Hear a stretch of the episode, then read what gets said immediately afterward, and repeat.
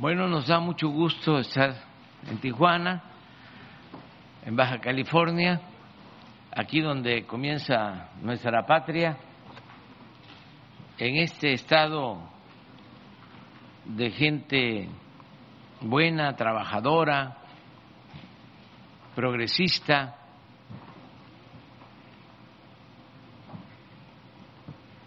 en donde podemos aplicar tenemos motivos de sobra para decir que amor con amor se paga.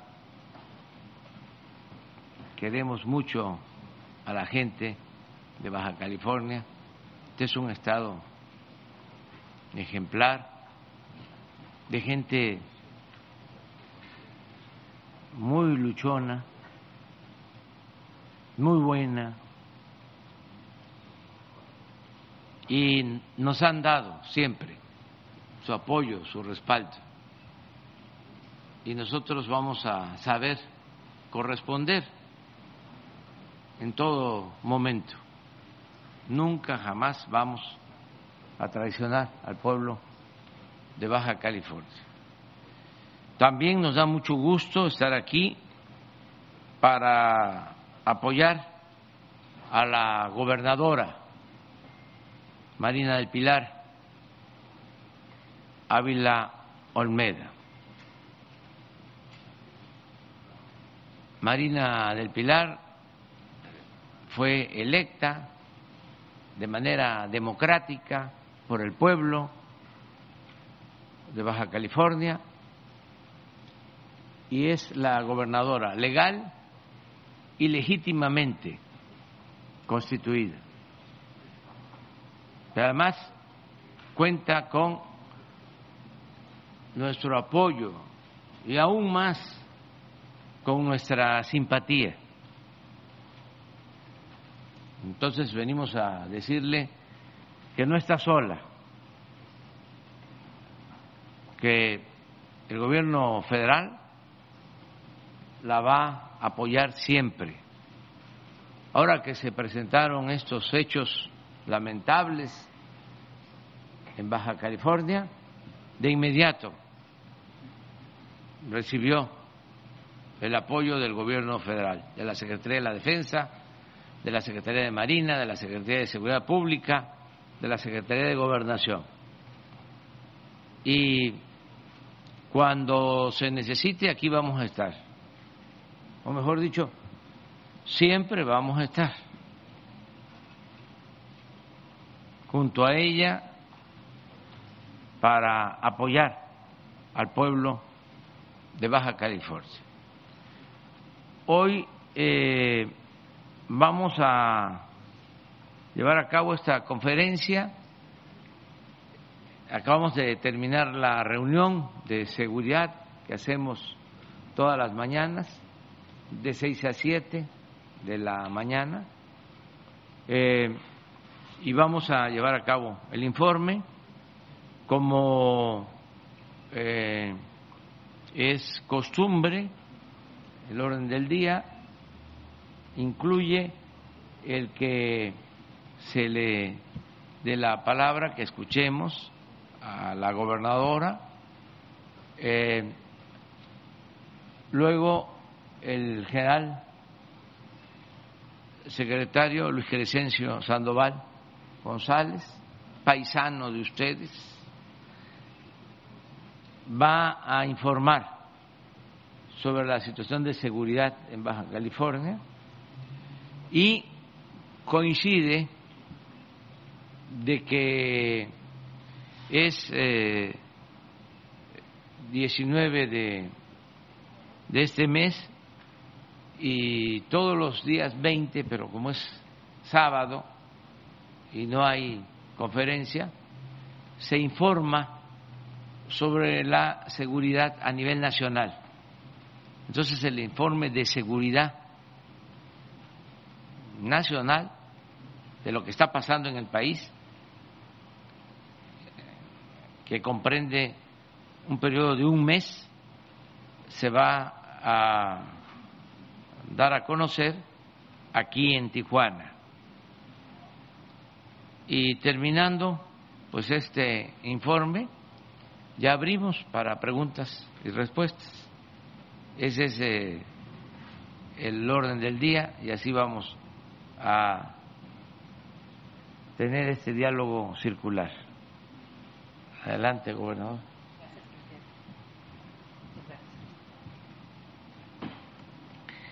Señor presidente, esta mañana las y los bajacalifornianos lo recibimos con todo el cariño de siempre.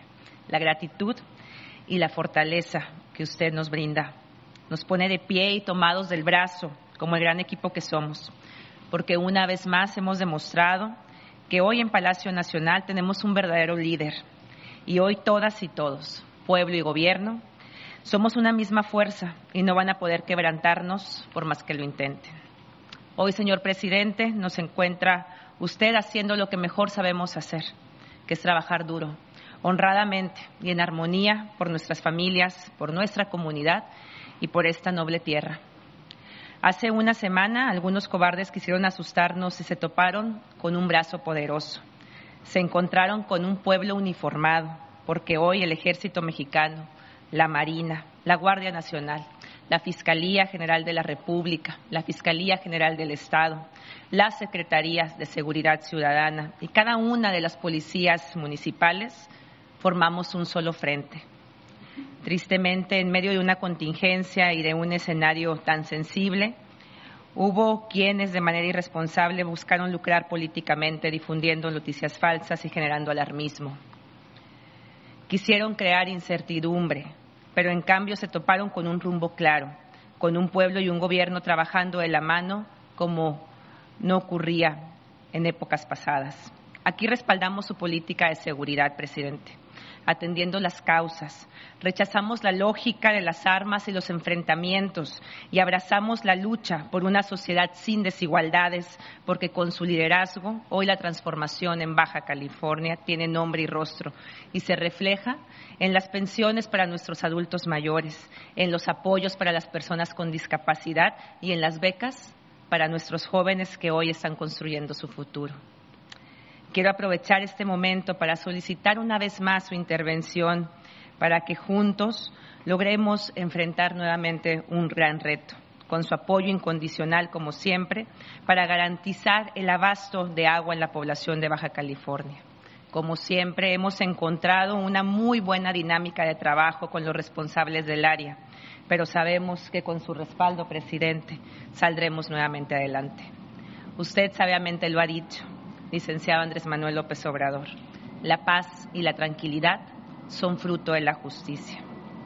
La armonía empieza a construirse en cada hogar, en cada calle, en cada esquina. Esa es la vocación de los gobiernos de la Cuarta Transformación, que somos verdaderos promotores de paz. Desde este rincón donde empieza la patria, quiero reiterarle que mi gobierno seguirá concentrado en trabajar por el bienestar de las y de los bajacalifornianos. Bienvenido, amigo presidente. Hoy lo recibimos como siempre, con los brazos abiertos y con el corazón por delante. Esta es y será siempre su casa. Muchas gracias. Bienvenido.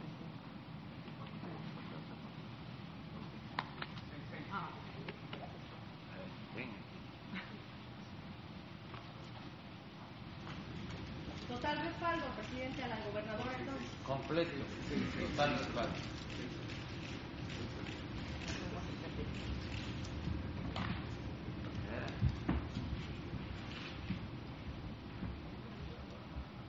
Muy buenos días a todos para informar sobre la situación de seguridad pública aquí en, en el Estado.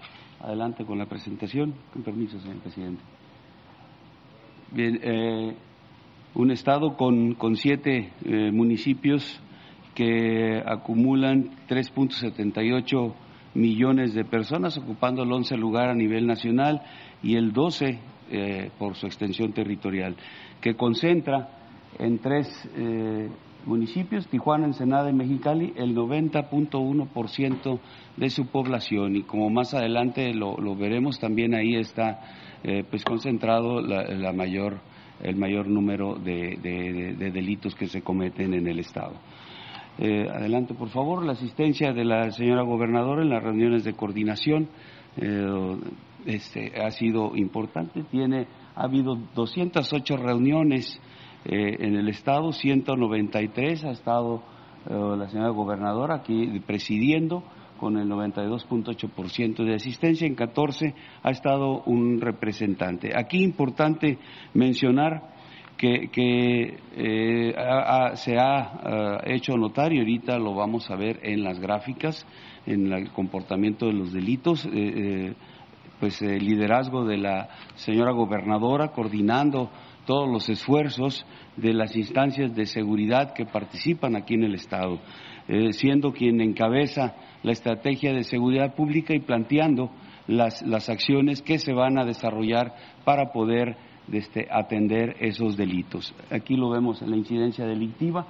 Seis delitos están hacia, hacia la baja, únicamente tienen trata de personas y el secuestro que, que tiene una tendencia hacia la alza. Pero lo que es homicidios dolosos, eh, lo que tenemos en robo a casa habitación, en robo a vehículos, en extorsión, en robo en transporte, va hacia la baja, a pesar de los lugares que, ocupa. Ahí se refleja eh, este trabajo coordinado que se desarrolla aquí en el Estado, un trabajo este, eh, de todas las instancias. Adelante, por favor, vamos a ver cada una de las gráficas.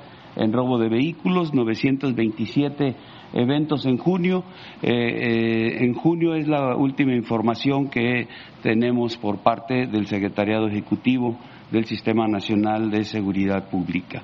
Entonces, la tendencia es hacia la baja, tiene sí el primer lugar con 5.882 eh, eventos de este, de este robo de vehículos. Aquí, pero aquí, regresenle, sí, por favor. Eh, aquí vemos la tendencia del acumulado anual, cómo ha sido el comportamiento en la administración y ahí se observa esa tendencia hacia la baja. En homicidios dolosos, 229 en lo que va de, o lo que fue de, junio, eh, tiene el segundo lugar a nivel nacional, pero también aquí los esfuerzos de este, se ven representados con una tendencia hacia la baja para evitar este delito. La trata de personas eh, con ocho eventos en junio hacia el alza con el segundo lugar, tienen 40 en el registro acumulado de, lo que va del año. Eh, en robo a casa habitación, 264 este, robos, eh, con una tendencia hacia la baja, ocupando el séptimo lugar a nivel nacional, y aquí en el acumulado anual se observa cómo eh, este, eh, se, presenta esa tendencia hacia la baja. En cuanto a extorsión, ocho delitos de esta naturaleza, una tendencia a la baja, con el 18 lugar a nivel nacional.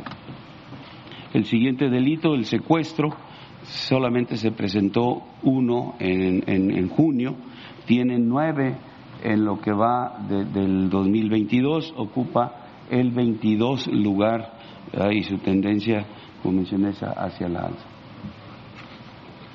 En robo en transportes, tres eventos de esta naturaleza, la tendencia es a la baja, el 24 lugar a nivel nacional, con un acumulado de 14 en lo que va del 2022. El total de delitos de, impacto tienen en junio 4.836 registrados. Su tendencia es a la baja. Aquí vemos en el acumulado 27.773 en lo que va del año.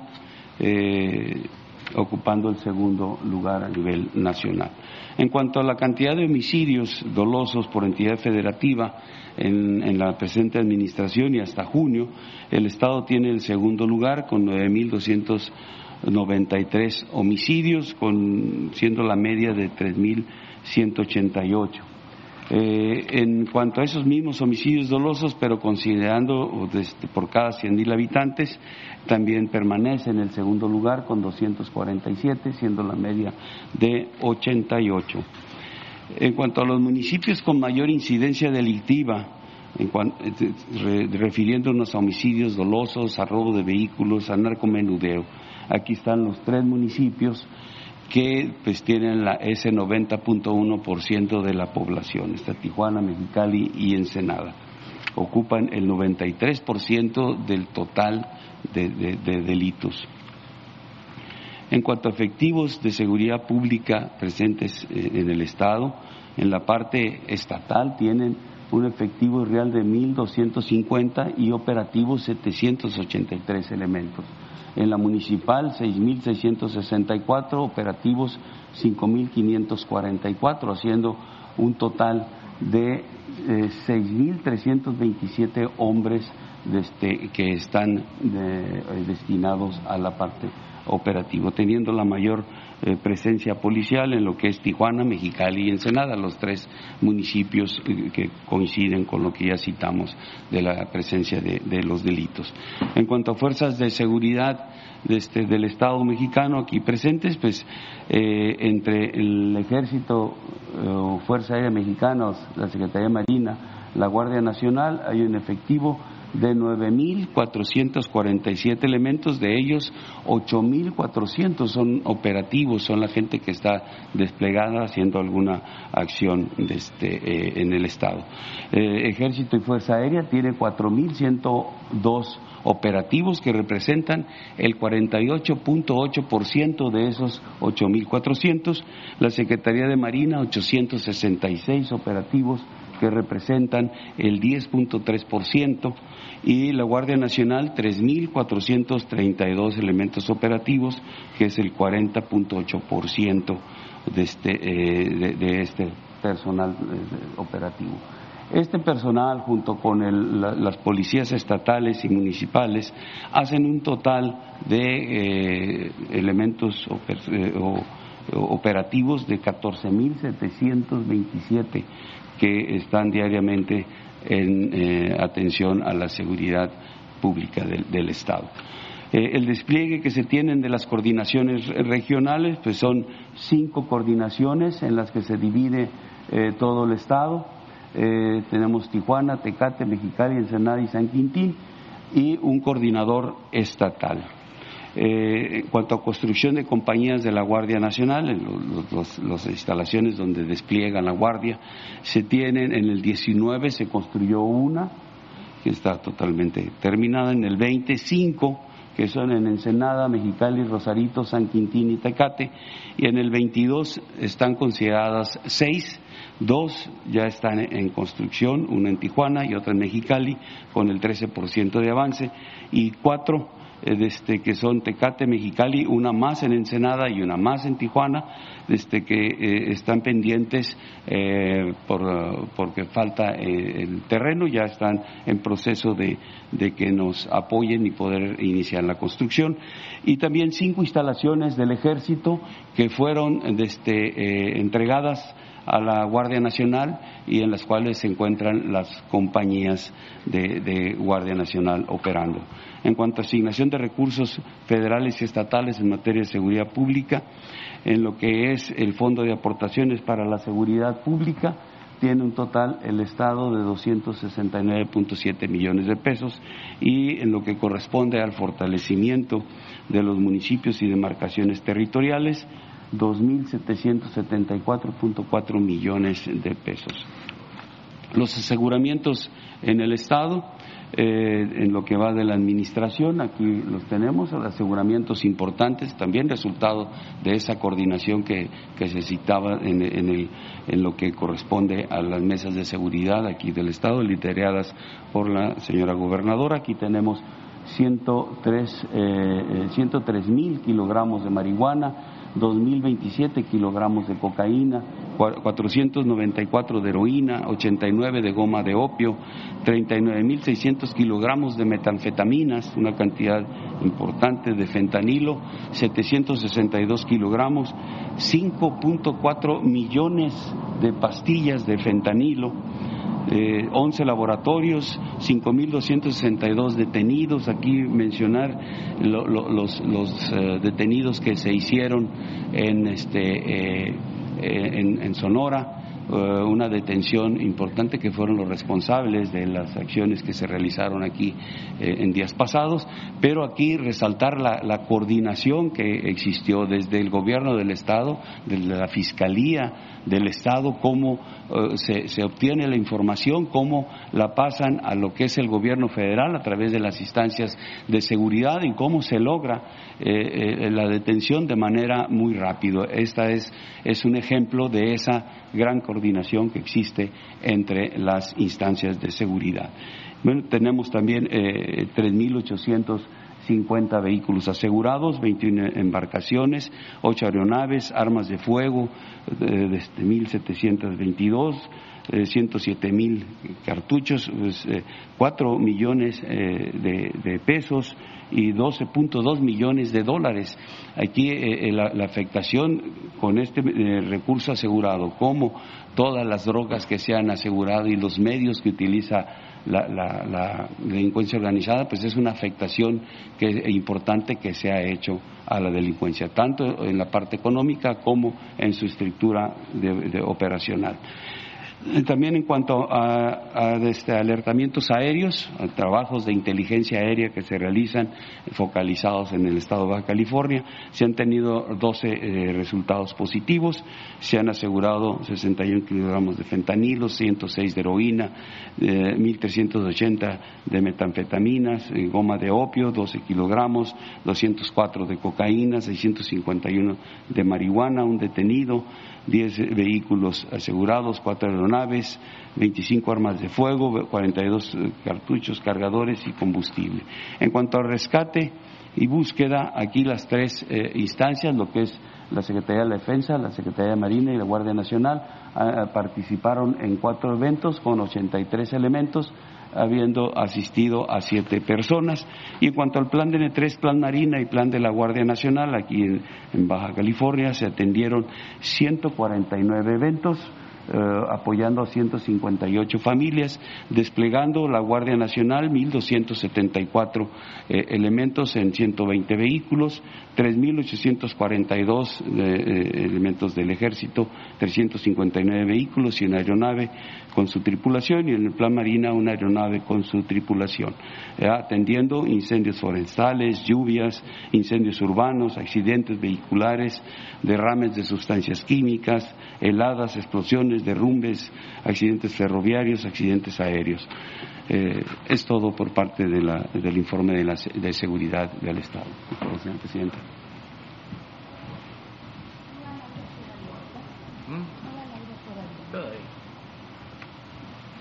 Con su permiso, señor presidente, muy buenos días a todas y todos.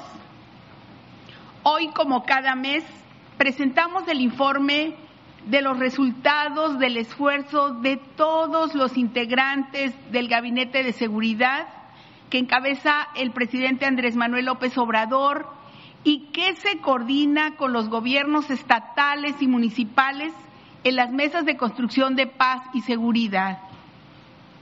Este informe correspondiente al mes de julio, bueno, desde que empieza la administración, pero hasta el mes de julio, recoge los reportes que las 32 fiscalías estatales enviaron al Secretariado Ejecutivo del Sistema Nacional de Seguridad Pública.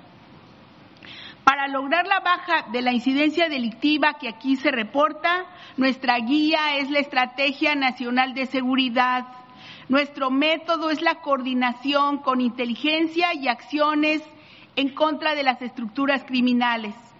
Y les quiero decir con toda seguridad que estamos viendo los buenos resultados y que la pacificación del país se construye cada día. Estamos en la directriz presidencial, la que considera cero impunidad y cero corrupción. Vamos a las cifras.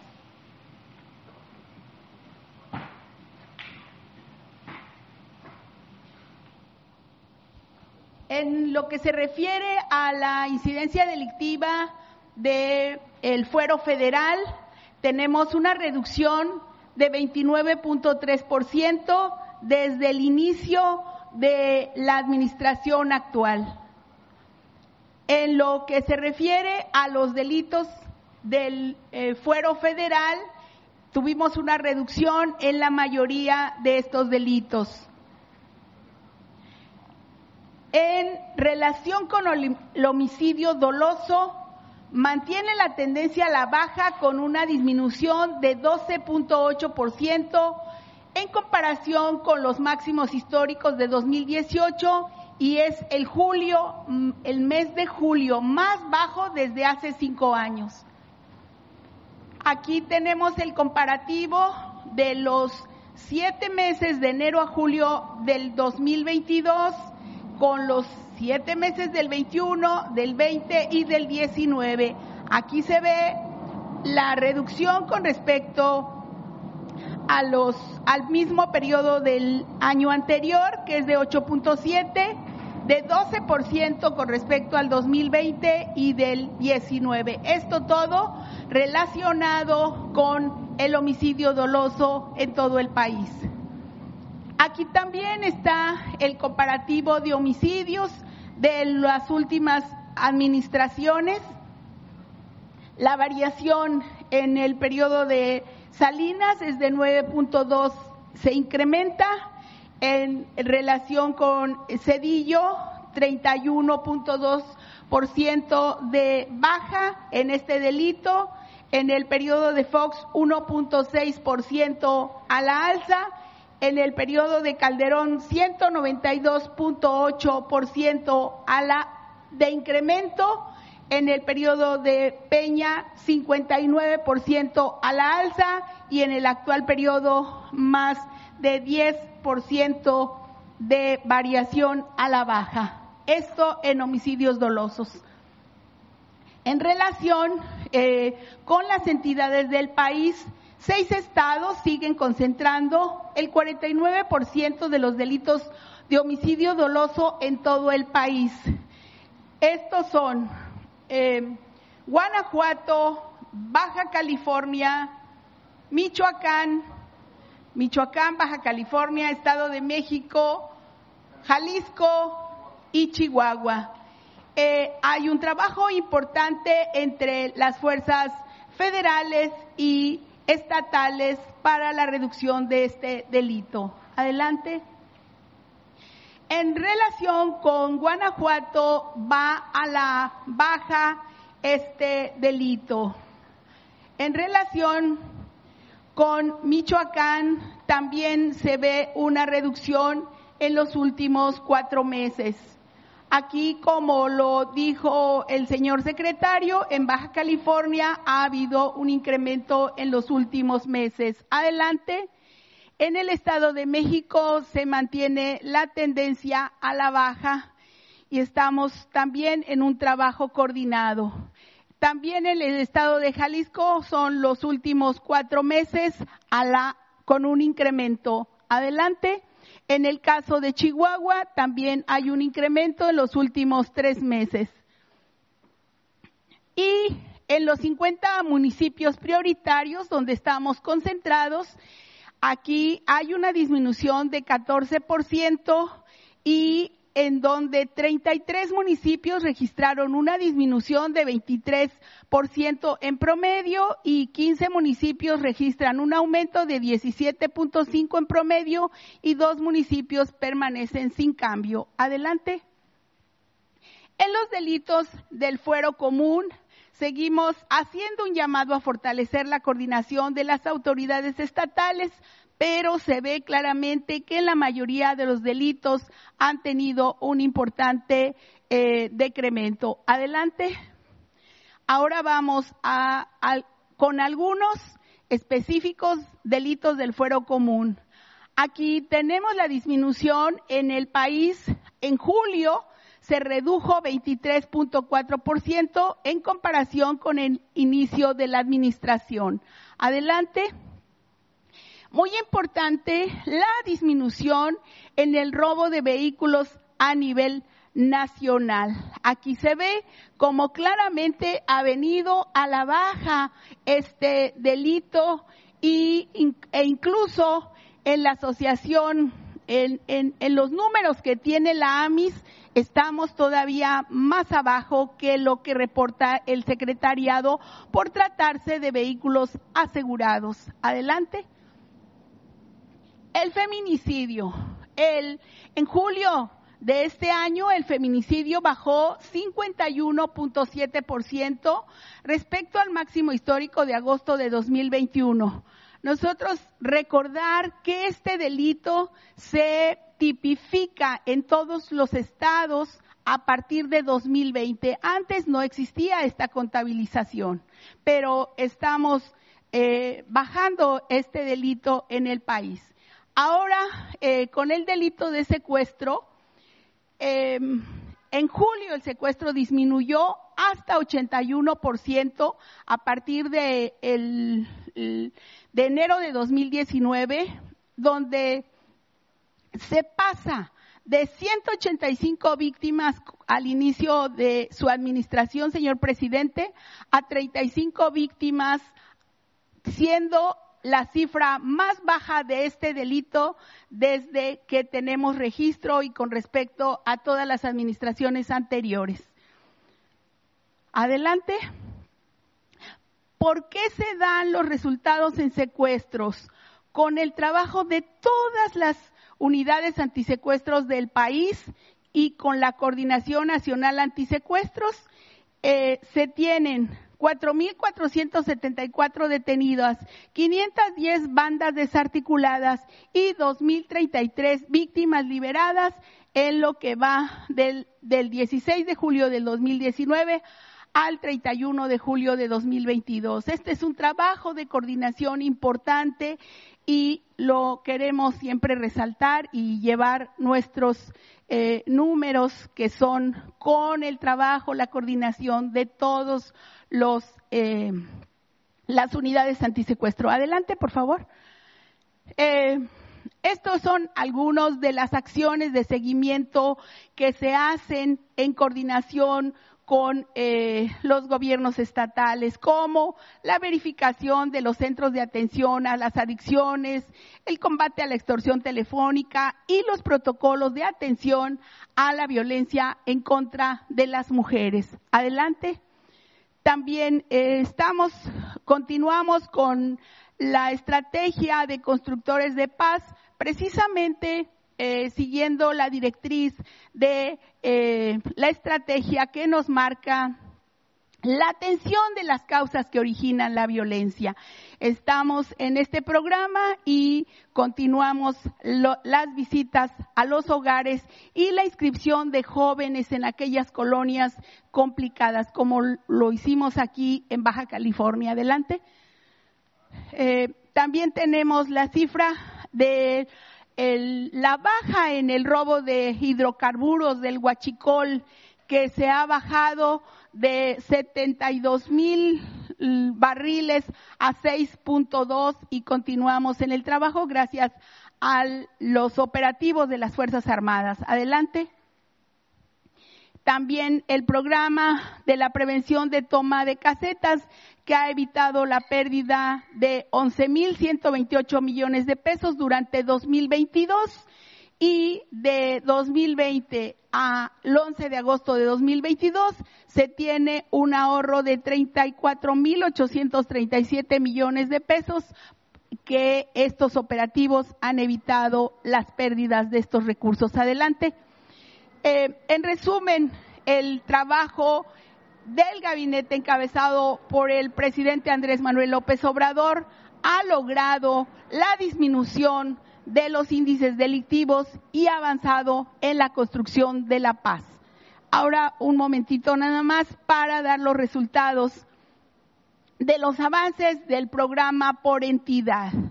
Eh, yo me permito aquí felicitar al gobierno de Baja California, presidente, por el apoyo y por el trabajo que realizan en cuanto a la regularización de los vehículos de procedencia extranjera. El total de los vehículos regularizados en el país es de 373.905, de los cuales eh, Baja California, con el apoyo de la gobernadora, lleva una regularización de 79.878. El segundo lugar es el estado de Chihuahua con 73.030 y enseguida Sonora con 56.665.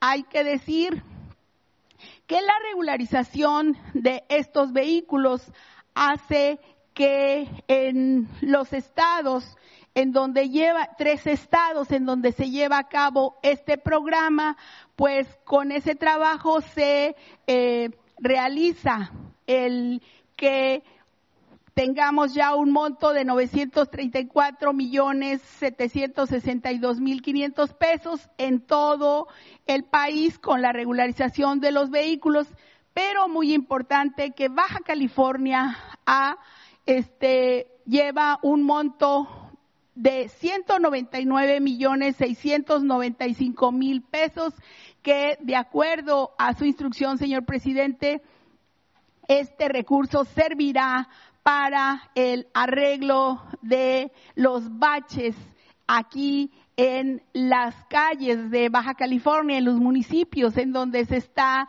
organizando este programa. Ya eh, tenemos eh, alrededor de siete módulos aquí en esta entidad y están por instalarse otros módulos. Entonces, eh, muy satisfechos con la buena coordinación y el buen trabajo con la ciudadana gobernadora y aquí con todos los que participan en este programa. Ese sería mi informe, señor presidente. Ahora le doy la palabra al general Rodríguez Bucio.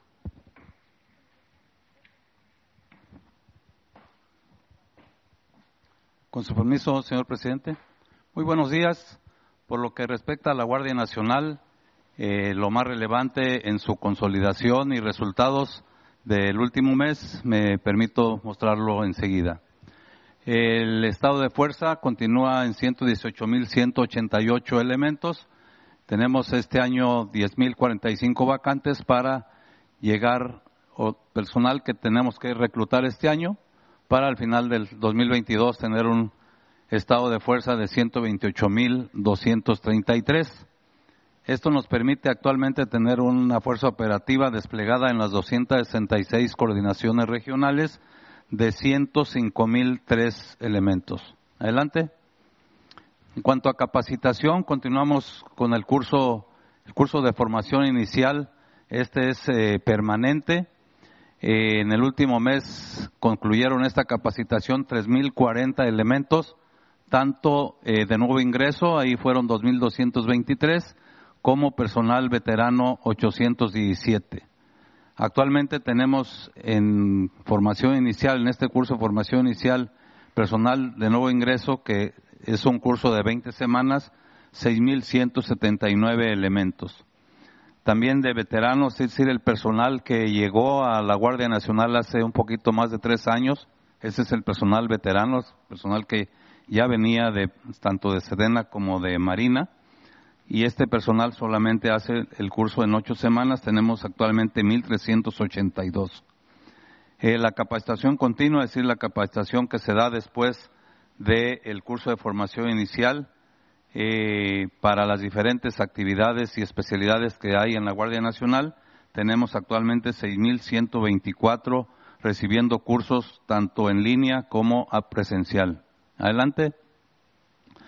Eh, un evento relevante, la Guardia Nacional el, pasado 16 de agosto pasó su revista de entrada, la Fuerza de Reacción Especial a Intervención de la Guardia Nacional. Eh, esta fuerza está adiestrada para eh, llevar a cabo operaciones del tipo de rescate de rehenes y personas en situación de riesgo, resolver situaciones de alto riesgo, traslado de reos de alta peligrosidad, búsqueda, localización y desactivación de artefactos explosivos, participar o dar seguridad en eventos especiales de alto nivel, operaciones de alto impacto contra la delincuencia organizada y operaciones sorpresivas, sobre todo de corta duración en, en zonas urbanas de alta incidencia delictiva. Está integrada actualmente con 492 elementos que tienen un alto grado de adiestramiento y cuenta también con la capacidad para desplazarse a cualquier punto del territorio nacional. Adelante. En lo que se refiere a construcción de cuarteles y efecto de cumplir con la meta que tenemos asignada para el final del sexenio, eh, que son 594 eh, cuarteles para compañía, tenemos ya concluidas 242, en construcción 81, pendientes por iniciar el presente año 48, para el próximo año 123 más las 100 instalaciones que el ejército ha asignado a la Guardia Nacional dentro de sus propios cuarteles, haremos el total de la meta para el 2024. Adelante. Eh, los apoyos que la, que la, Guardia Nacional proporciona a la Secretaría de, Bienestar en este mes fueron 1.507 apoyos para la dispersión, sobre todo eh, es eh, apoyo de seguridad para la dispersión de diversos programas sociales, como son las becas Benito Juárez, producción para el bienestar, pensión para adultos mayores, pensión para personas con discapacidad y el programa de bienestar de niños y niñas de madres trabajadoras. Adelante. También el apoyo que se proporciona eh, de seguridad a los convoyes que trasladan fertilizantes eh, en este caso en apoyo a la Secretaría de Seguridad, de, perdón, de Agricultura y Desarrollo Rural. En el presente mes se transportaron 37.342 toneladas de fertilizantes en 939 viajes. En esta ocasión, aparte de los, de los puertos de Lázaro Cárdenas y de Coatzacoalcos, también se iniciaron viajes de la barca Jalisco y ya son más estados de la República los que reciben este apoyo. Ahora son Guerrero, Oaxaca, Chiapas, Tlaxcala, Morelos, Durango, Nayarit, Campeche, Zacatecas y Puebla. Adelante. En ocasión del, o con motivo del periodo vacacional del verano 2022, la Guardia Nacional inició el Plan Nacional de Seguridad Verano 2022 esto es del 29 de julio al 26 de agosto en todas las coordinaciones estatales para dar principalmente seguridad y auxilio vial tanto en carreteras, pero también dando seguridad a 21 playas nacionales, 8 centros arqueológicos, 21 cruces fronterizos, 60 aeropuertos y casi 50 mil kilómetros de carreteras. Para esto empleamos poquito menos de 10 mil elementos y un poquito más de 400, de 4.101 de 4.000 vehículos. Adelante. la Guardia Nacional también proporciona apoyo a la Comisión Nacional de Búsqueda de Personas Desaparecidas de la Secretaría de Gobernación. en este mes se le proporcionaron 34 apoyos, 33 a esta, a esta Comisión Nacional y uno a la Comisión Estatal de Búsqueda de Personas en la Ciudad de México Aquí están los estados en los que se proporcionó este apoyo, principalmente en el estado de Guerrero. Eh, para estos apoyos se, emplearon 539 efectivos y lo que más, eh, aquí el, el apoyo consiste en dar seguridad al traslado y durante los trabajos de búsqueda de personas. El peritajes forenses, incluyendo binomios caninos para la búsqueda de restos humanos. ¿Sería cuánto, señor presidente?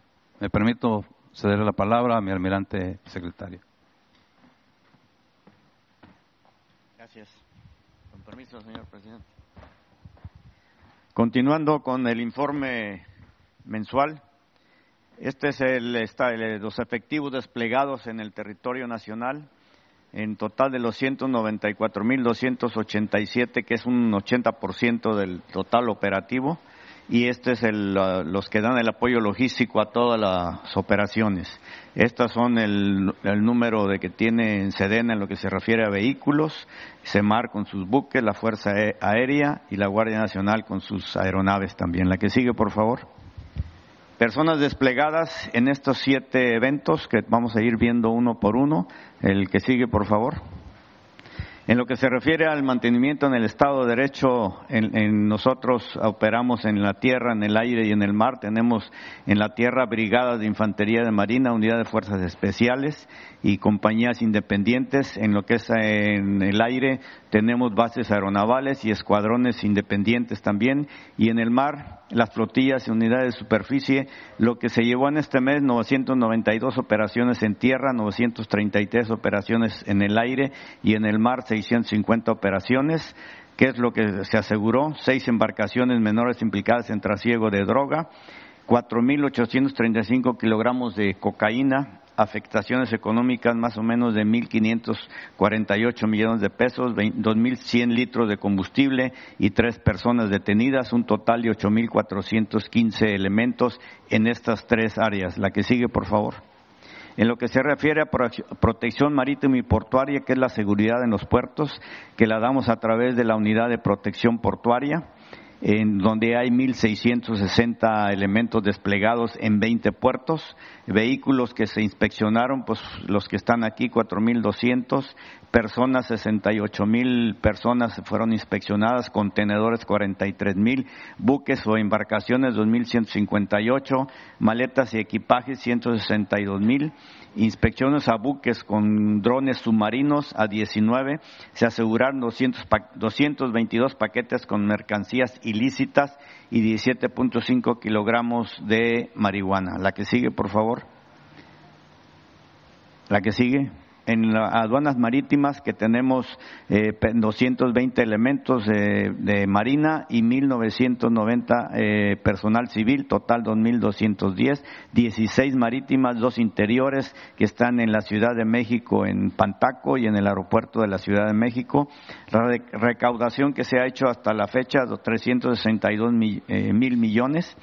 El aumento con respecto a los años anteriores, de, enero a junio del año anterior con respecto a este año, es un aumento del 13%.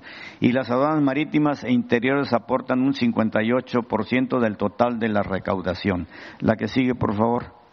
En lo que se refiere a la Coordinadora Estratégica de Seguridad Aeroportuaria y Unidad de Protección Aeroportuaria en la Ciudad de México, tenemos 1.500 elementos desplegados, acciones y resultados, eh, apoyos totales 4.425, las municiones aseguradas 214 piezas, eh, en, migración no en los inadmitidos 4.471 personas, acciones y revisión de equipo antiexplosivos 513, personas detenidas por diferentes delitos 19 y el robo de maletas no ha existido ni una maleta extraviada. La que sigue, por favor.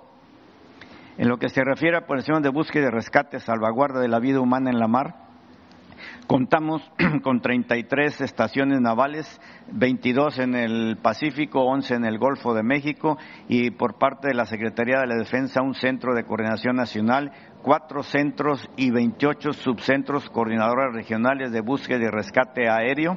Se han atendido 63 llamadas de auxilio, 100 rescates diversos, 7 evacuaciones médicas en la mar y se activó el sistema de búsqueda y rescate terrestre prestando apoyo y en nueve reportes de accidentes aéreos. Las personas, 2.710 personas, eh, eh, rescates diversos, 202, apoyos médicos, 634, personas localizadas, 30 patrullajes marítimos, aéreos y terrestres 320. La que sigue, por favor. En lo que se refiere a la seguridad del ferrocarril interoceánico del Istmo de Tehuantepec, en los tres ramales, el que va de Coatzacoalcos a Palenque, el que va de Juchitán a Ciudad Hidalgo y el que va de Salina Cruz a Coatzacoalcos, tenemos desplegados 4.350 elementos para darle la seguridad. La que sigue, por favor. En lo que se refiere a atención de emergencia sanitaria, en lo que todo relacionado con el COVID-19, hay 10.700 elementos desplegados. Eh, vacunas recepcionadas han sido 5.746.000, transportadas vía aérea 1.846.000, transportadas vía terrestre 3 millones, casi 4 millones, se han empleado 5 aeronaves, 38 operaciones aéreas, 39 horas de vuelo y 65 rutas terrestres. 7, para lo que es la vacunación se tienen desplegados 7.300 elementos atendidos en instalaciones de Sedena y de Semar, 1.537 pacientes. La que sigue, por favor. En lo que se refiere a ayuda humanitaria eh, internacional, en esta ocasión se dio apoyo al gobierno de Cuba en la extinción de incendios en Matanzas, Cuba. Se envió un buque logístico que llevaba un helicóptero, 131 elementos de tripulación las acciones que se realizaron, vuelos de reconocimiento, traslado de personas militares, prensa y búsqueda y rescate, se le dio entrenamiento y capacitación a las tripulaciones de vuelo cubanas para el combate de incendios a través de los helibaldes, igualmente asesoramiento, revisión y reparación sobre equipos de helibaldes. La que sigue, por favor. En lo que se refiere a aseguramientos en eventos marítimos, en este mes se detuvieron a 13 infractores, en total lo que va del año 120. Eh, droga, cocaína decomisada este mes, 4.835 kilogramos, en lo que va del año 18.581 kilogramos, embarcaciones 6, en total llevamos 42, combustible 4.800, en total 44.145 litros de gasolina, y el numerario, en lo que va del año eh, decomisados a estos elementos 70 mil pesos, afectaciones económicas estimadas en este mes 1.548 en lo que va del año 4.992 millones de pesos. La que sigue, por favor. En lo que se refiere a atención médica de primer contacto en lugares difíciles, es una operación que se está realizando junto con el Instituto Mexicano del Seguro Social. Ya se llevó a cabo en Baja California y Baja California Sur. Se emplean estas dos aeronaves, ambulancias, vehículos y consultorios móviles eh, que lo presta, los proporciona el Instituto Mexicano del Seguro Social y se han dado estas eh, a, comunidades. Ahorita se están dando en Oaxaca y en Chiapas. En la que sigue. Y es, ahorita le cedo la palabra al general.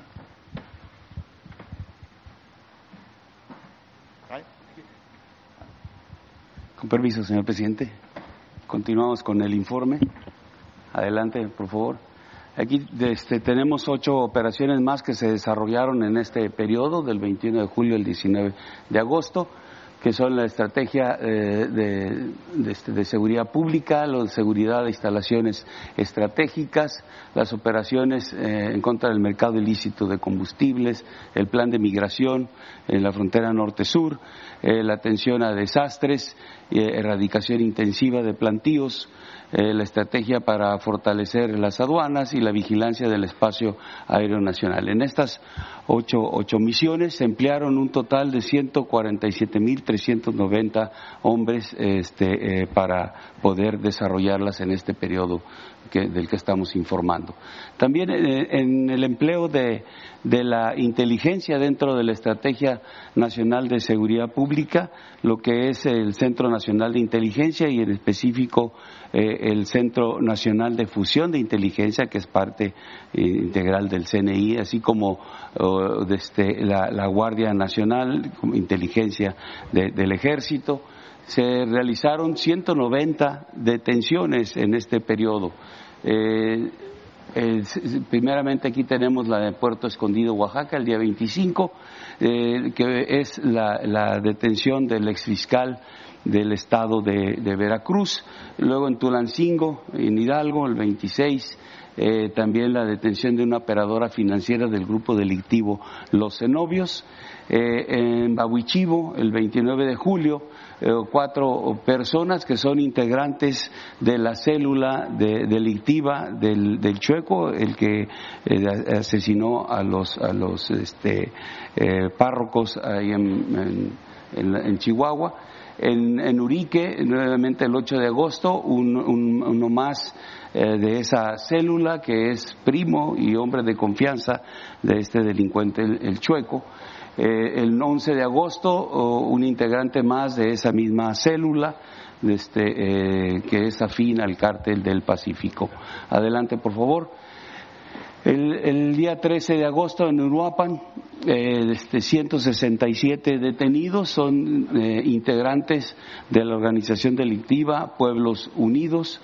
El día 13 de agosto también en barrio de, la Soledad, cinco personas, cinco delincuentes, era una banda dedicada al secuestro y al robo de automóviles. El día 15 también en Culiacán, Sinaloa, seis, eh, seis personas este, que son los que realizaron las actividades aquí este, en, Tijuana que este, son las que mencioné en base a la buena coordinación que existió entre el Estado y la Federación, se logró este, eh, este aseguramiento de manera muy, muy eh, rápida y también una colaboración importante de la Fiscalía General del Estado de Sinaloa.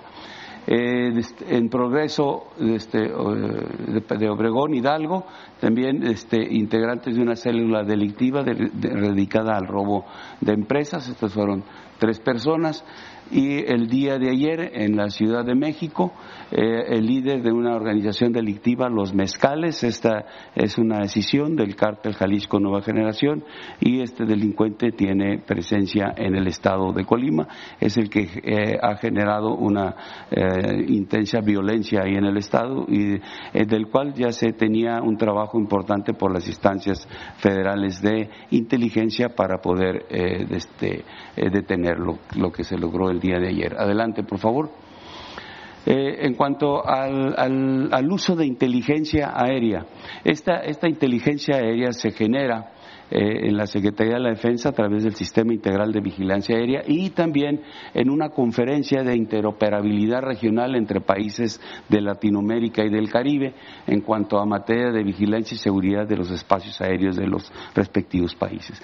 Generado de esta, de esta eh, conferencia, de este uso de inteligencia, desde el día 5, en Mapastepec, Chiapas, se aseguró una aeronave procedente de Centroamérica y se aseguró 136 kilogramos de cocaína. El día 6, eh, en Benemérito de las Américas, Chiapas, también una aeronave más, también de ese mismo procedencia, de Centroamérica, este, se localizó la aeronave incinerada y un campamento el día 13 eh, de, agosto en Candelaria, Campeche, una aeronave más procedente de Venezuela y ahí se aseguraron 470.5 kilogramos de cocaína la aeronave y el día de ayer eh, haciendo reconocimientos cercanos a donde está la aeronave se localizaron 61 paquetes más que aproximadamente serán 60 kilogramos de cocaína más que, que estamos pendientes del peso de este oficial. Adelante, por favor. En cuanto al resultado de las operaciones para el combate al narcotráfico, en este mes se aseguraron eh, 1.092 armas de fuego, 92 granadas, 3.671 cargadores, 111.884 cartuchos, 731 vehículos, eh, tres aeronaves de cinco embarcaciones, 1.061 detenidos. Esta es eh, eh, el debilitamiento de la estructura operativa de la delincuencia. Y en la estructura económica lo que pudimos debilitarlo, bueno, pues fueron 3.468 kilogramos de marihuana, 3.479 de metanfetaminas, 5.806 de cocaína, 8 kilogramos de heroína, 2 de goma de opio, 260 kilogramos de fentanilo, 41 laboratorios, 40 eh, inmuebles asegurados, 3.3 millones de pesos eh, asegurados y eh, 515.282 dólares americanos.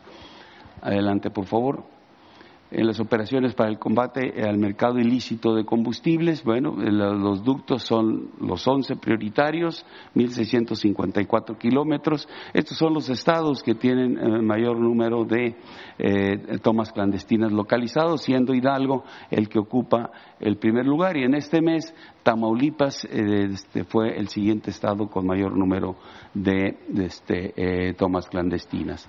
Eh, se eh, lograron eh, recuperar 589.333 litros de combustible, las 307 tomas de clandestinas localizadas, 39 vehículos asegurados, 18 detenidos. Y hacer mención aquí de, una localización de tomas clandestinas importantes. El día 16 de, agosto fueron localizadas dos tomas clandestinas, una del poliducto 8 de 8 pulgadas Azcapotzalco Añil, ubicado en la alcaldía Iztacalco, en la Ciudad de México, y otras dos en el Estado de México, en el ducto Cactus Guadalajara y una más en el ducto Tulas Capuzalco. Este, este trabajo fue importante, es una coordinación que se tiene también con petróleos mexicanos, con la parte de seguridad de petróleos, con la parte operativa de petróleos y con las instancias federales de seguridad eh, y, y, que logró detectar estos son tomas clandestinas no normales sobre el ducto, sino están con una fachada de una instalación, de una empresa y donde eh, tienen acceso una cantidad importante de, de, de, trailers para poder cargar, eh, de pipas, perdón, para poder cargar el combustible y, y sacarlo de ahí. Entonces fue un resultado importante.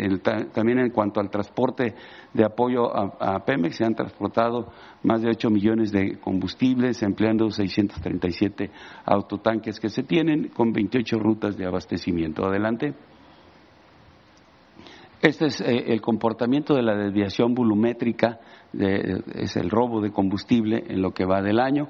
Eh, tuvimos aquí en abril un alza de hasta el 7.5 miles de barriles diarios y estamos en un 5.9. Todo la reducción se ha llevado a cabo gracias a una serie de acciones que se han tomado en cuanto a empleo de tecnología. Es, es, un mecanismo que va al interior de los tubos y que va eh, ubicando donde se encuentran las tomas clandestinas. La revisión de documentos de vehículos que transportan combustible las visitas administrativas y el monitoreo constante en la torre de Pemex. Eh, estas, estas imágenes que vemos aquí eh, eh, son las que mencionaba yo de, los aseguramientos, de los cuatro aseguramientos de, tomas clandestinas y las instalaciones en donde se encontraban. Adelante, por favor. En, la estrategia migratoria, aquí vemos los resultados, eh, se han tenido eh, 3.593 eh, migrantes rescatados en la frontera sur, 91.772 en la frontera norte. 595.365 eh, en total. Aquí tenemos una, una, marcada el momento en, en junio donde se fortalece esta estrategia, buscando rescatar más migrantes. Y aquí hicimos una gráfica donde llevamos en este reforzamiento de la estrategia 59 días, incrementando presencia de la Guardia Nacional, presencia de, la Armada, presencia del Ejército, presencia inclusive de las policías estatales, donde eh, pues eh, es tránsito de los migrantes. Entonces, en este, esta cantidad de días hicimos una comparación con 59 días atrás, antes de la estrategia, y este, tenemos un 81% de incremento en los rescates de migrantes a partir de ese momento. Adelante, por favor. En cuanto al plan DN3, plan Marina y plan Guardia Nacional, se presentaron en el mes 75 eventos, se emplearon 16.641 hombres en 11 incendios urbanos, limpieza del sargazo, que ha sido importante eh, eh, en la, en la parte de la península de Yucatán, cuatro explosiones, dos derrumbes, una amenaza de bomba, un derrame de sustancias químicas, dos fugas atendidas, 15 accidentes vehiculares, eh, cinco lluvias fuertes, cinco incendios forestales.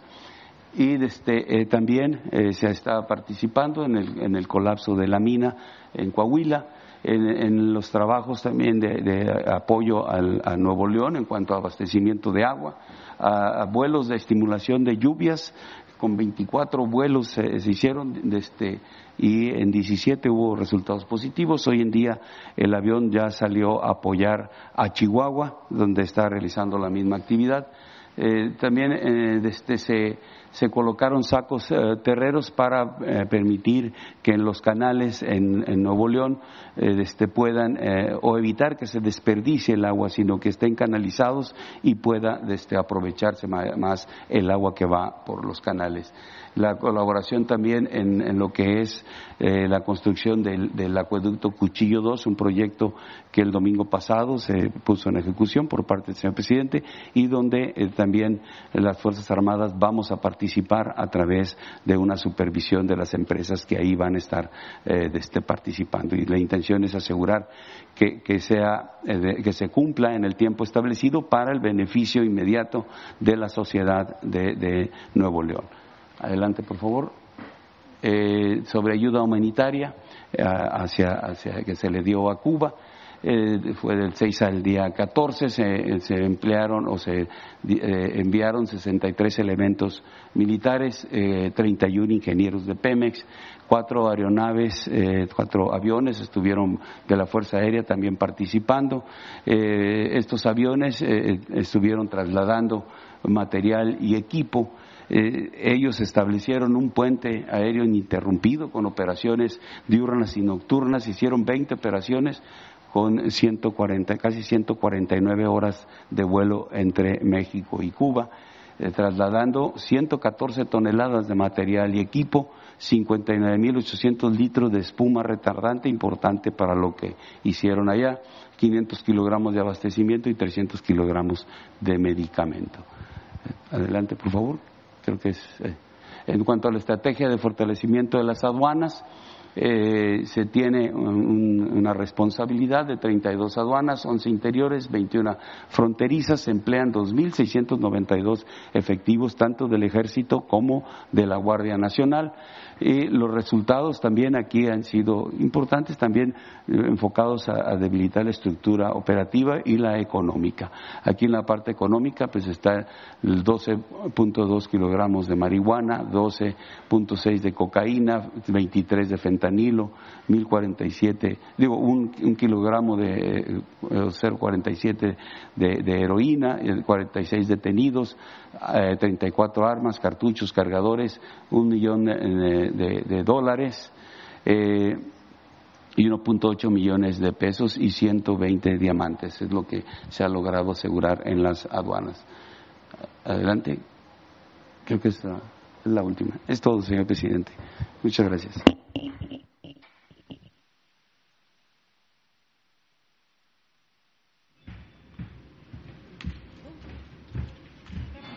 aunque este, ya llevamos tiempo, tenemos todavía un minuto, dos, tres, para Laura, que está eh, en Sabinas, que nos informe sobre el rescate de los mineros. Adelante, Laura, por favor. Con mucho gusto, presidente para, para todos, con su permiso. El día de ayer, eh, la Conagua, eh, después de realizar unas mediciones, eh, se pudo determinar que está descartado el que haya una fuente de aportación directa del río Sabinas a la mina de Pinabete. Este es un dato muy importante. además de todo esto, ya se tienen resultados preliminares de los estudios de geofísica en donde ya se determinó un punto posible de oquedad entre ambas minas, entre Pinabet y Conchas Norte. Eh, desde ayer ya se está realizando una perforación eh, de un pozo en este punto para poder establecer un estudio eh, a profundidad y se va a introducir una cámara para conocer las condiciones al interior e iniciar, cuando concluyan los estudios, este número de barrenos que vamos a, construir entre ambas minas para que empiece la disminución contundente de agua en la mina de Pinabete. Eh, por último, señor presidente, el volumen estimado de agua desfogado desde el pasado 3 de agosto es de 445 mil metros cúbicos. El volumen de agua desfogado en las últimas 24 horas es de 53 mil 309 metros cúbicos y continuamos con eh, los barrenos eh, instalados y además con en los pozos las bombas eh, que nos han permitido tener un desfogue muy importante de 651 litros por segundo. Este, ya por último tengo los datos de los niveles de los pozos a las 10 de la mañana. Son de 32 metros en el pozo número 2, en el pozo número 3 de 34 y en el pozo número 4 de 31. Los niveles están disminuyendo, como se ve en esta gráfica. se ve muy eh, determinante que empieza a disminuir. Los mantengo informados, señor presidente, quedo a sus órdenes. Muchas gracias, Laura, muchas gracias. Adelante, adelante. Bueno, vamos. Este, si les parece, dos de Baja California y dos, tres, tres y uno, tres. Adelante. Luego tú. ¿De dónde eres? Espérate entonces. ¿De aquí? Local, sí. Dos. Tres, ahí está. Vamos ahí. Uno y tres. Cindy Cerda de Canal 11. Presidente, sobre la situación específica de Baja California, preguntar qué sigue, si la estrategia de seguridad se mantiene, eh, entonces, ¿qué seguiría? Reforzar los programas sociales, ya que vemos que pues Baja California mantiene el segundo lugar de homicidios dolosos. ¿Cuál sería la estrategia? Y para la gobernadora, no sé si, ah, para la gobernadora, gracias, preguntar si va a emprender alguna acción legal tras las acusaciones en su contra por parte del senador. Eh, que hizo este, y cuál va a ser el proceder eh, por esas afirmaciones que tiene en su contra. Bueno, este, se está trabajando. Lo más importante es de que se están atendiendo las causas que llevan a la inseguridad y a la violencia. En todo el país y en Baja California. La estrategia es que haya ingresos en las familias, que sean salarios justos, que nadie se quede sin oportunidad de trabajo, atender a los jóvenes que tengan oportunidad de estudio y de trabajo y que haya bienestar. Esa es la base de toda la estrategia de seguridad, porque consideramos que la paz es fruto de la justicia. Una sociedad mejor depende de mejores condiciones de vida, mejores condiciones de trabajo, mejor convivencia, más fortalecimiento de valores culturales, morales, espirituales. Esa es la base. Y el complemento, pues es la actuación de la autoridad en el terreno de el castigo a los responsables de cometer delitos el que no haya impunidad y el que no haya corrupción. También lo que hacemos todos los días, atender el problema, no delegar el problema, sino que haya perseverancia, todos los días estar atendiendo el problema de la inseguridad y de la violencia trabajar de manera coordinada y lo que hacemos a nivel federal se replica a nivel de los estados. No se ha eh, subrayado lo suficiente de la importancia de que todos los días, como lo hacemos en Palacio Nacional, eh, se reúnen en los estados las gobernadoras, los gobernadores, con los jefes de zona eh, militar, de zona naval, los secretarios de seguridad pública, en algunos casos los fiscales o procuradores, todos los días. Y aquí en Baja California es eh, muy claro que la gobernadora ha estado atendiendo el problema. ¿Por qué no ponen eh, la lámina sobre la asistencia de la gobernadora a las mesas de paz. Esto es todos los días.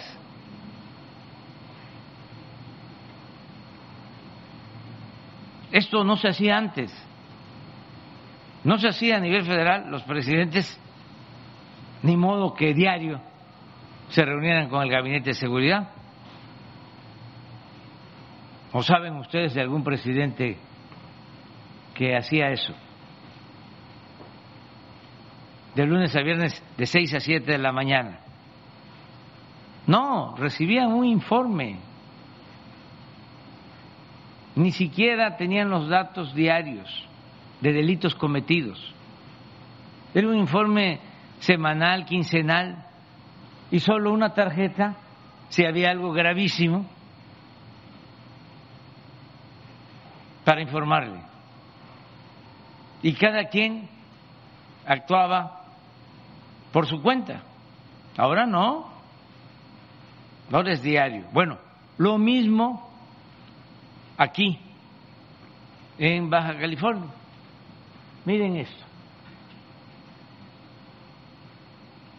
De 208 reuniones, en 193 ha estado la gobernadora.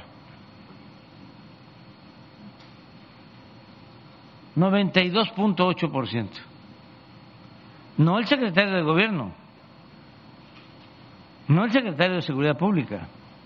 Bueno, ellos también. Pero la gobernadora encabeza esto. Por eso tenemos confianza de que vamos a seguir avanzando. Está muy bien la estrategia y cuesta. Apostaban a que no íbamos a poder pero les voy a volver a recetar a nuestros adversarios los resultados, porque eso es lo que cuenta.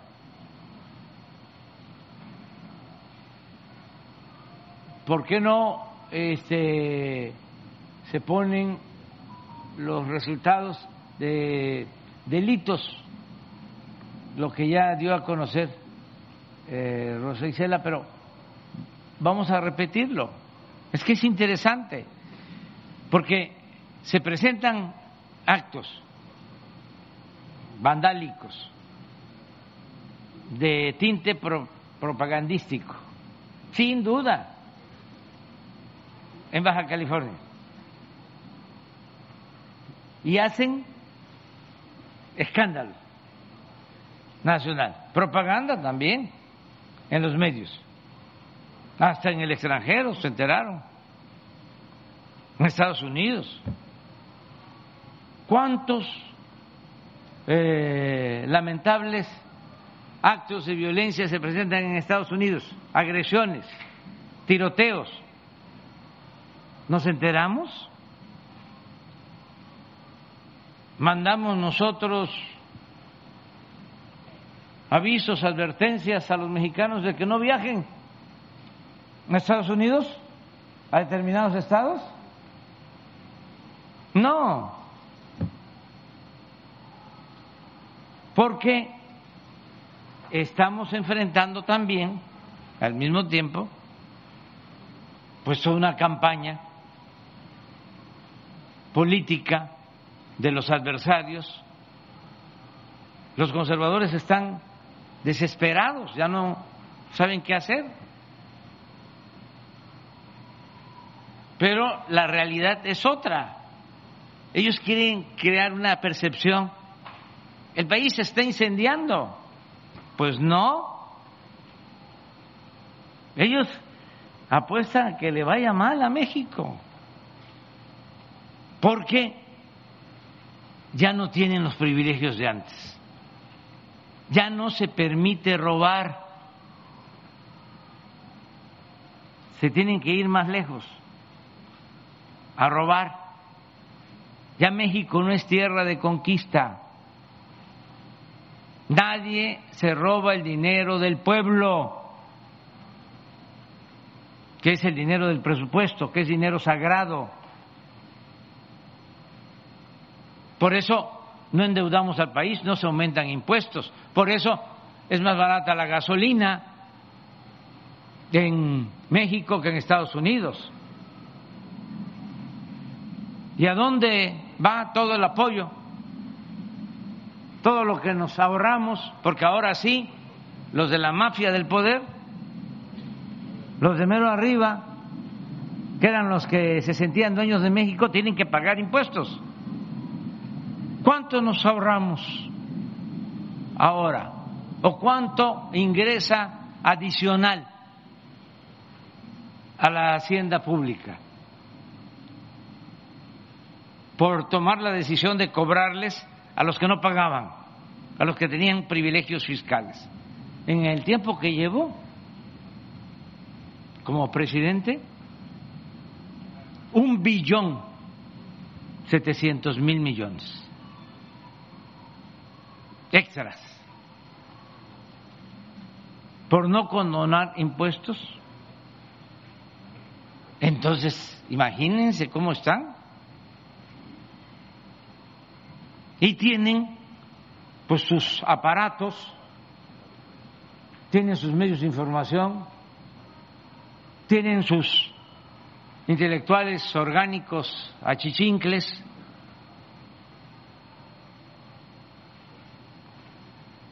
y todo lo que pasa, desde luego, no vivimos en una sociedad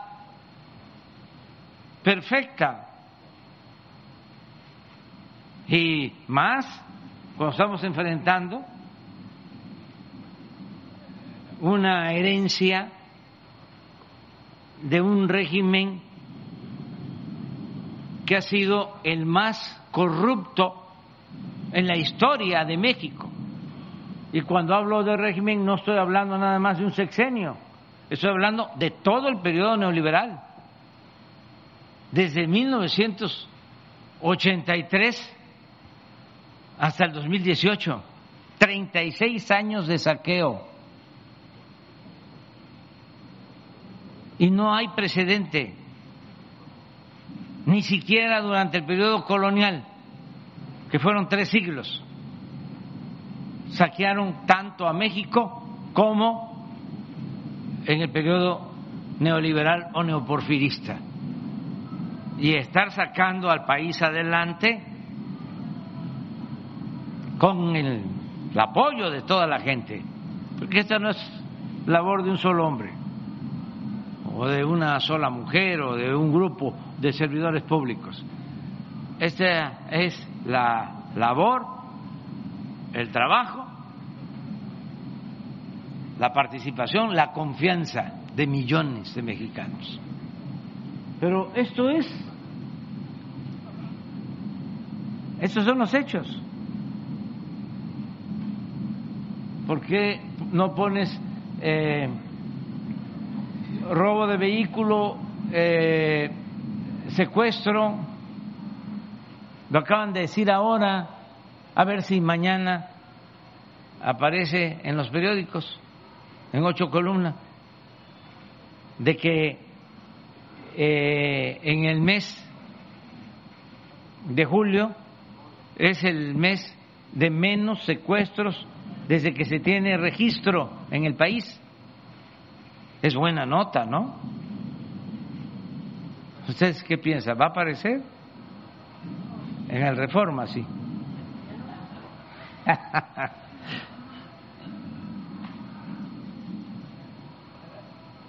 Robo de vehículo. A ver, este secuestro. Miren. Decían que no íbamos a poder con los homicidios.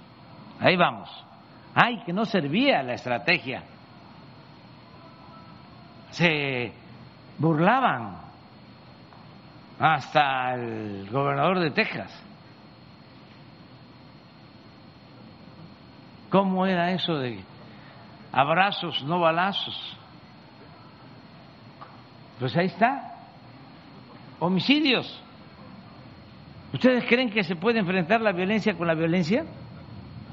¿Se puede enfrentar el mal con el mal? No, el mal se tiene que enfrentar haciendo el bien.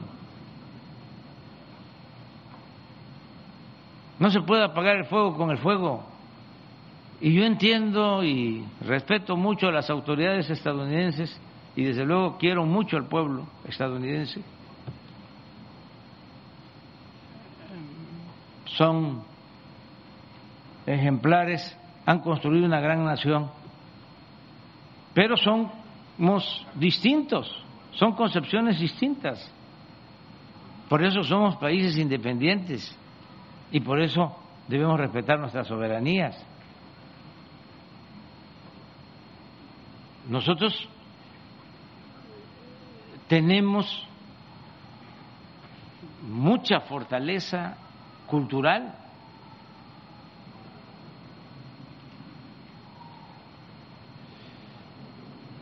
México tiene eh, como herencia eh, el legado de grandes civilizaciones. Y de ahí dimana de nuestro pueblo el que tengamos valores culturales, que tengamos, por ejemplo, costumbres en nuestras familias que no se tienen en otras partes del mundo. La familia mexicana es la principal institución de seguridad social si le va mal a un miembro de la familia en México, acuden en su apoyo otros miembros de la familia. Nuestros hijos siempre están con nosotros. No es de que ya eres adolescente y a, a huecar el ala. Vámonos. No.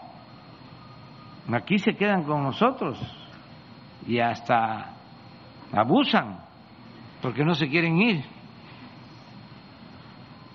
Pero así somos. ¿En qué nos ayuda esto? En que en la familia integrada se transmiten valores. Lo mismo en nuestras culturas. Entre más una sociedad se individualiza, más pierde valores. Y en México tenemos mucha vida comunitaria. Y eso significa respeto, significa solidaridad. Entonces, en otras partes puede ser que solo sea la fuerza. Acá no. Acá es el bienestar material y el bienestar del alma. Y vamos avanzando. Por ejemplo, si no se atiende a los jóvenes, ¿cómo vamos a resolver el problema de la inseguridad? O del consumo de drogas.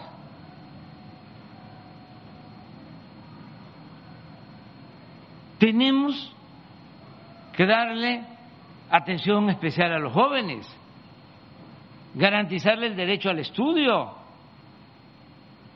Nada de que si no tengo para pagar una colegiatura, ya no voy a estudiar. No, la educación no es un privilegio, es un derecho. Garantizar que todos los jóvenes puedan estudiar. que tengan todos derecho al trabajo y que pues sientan estímulos, interés, satisfacción por vivir, que sean felices sin necesidad de lo material, sin necesidad de las drogas, pero hay que atender a los jóvenes. Y también campañas en medios de que no debe de rifar, hablando en el lenguaje de los jóvenes, solo el lujo barato, el dinero, lo material, la ropa de marca, el carro último modelo, que la felicidad es estar bien con uno mismo, estar bien con nuestra conciencia, estar bien con el prójimo y poner de ejemplo a jóvenes.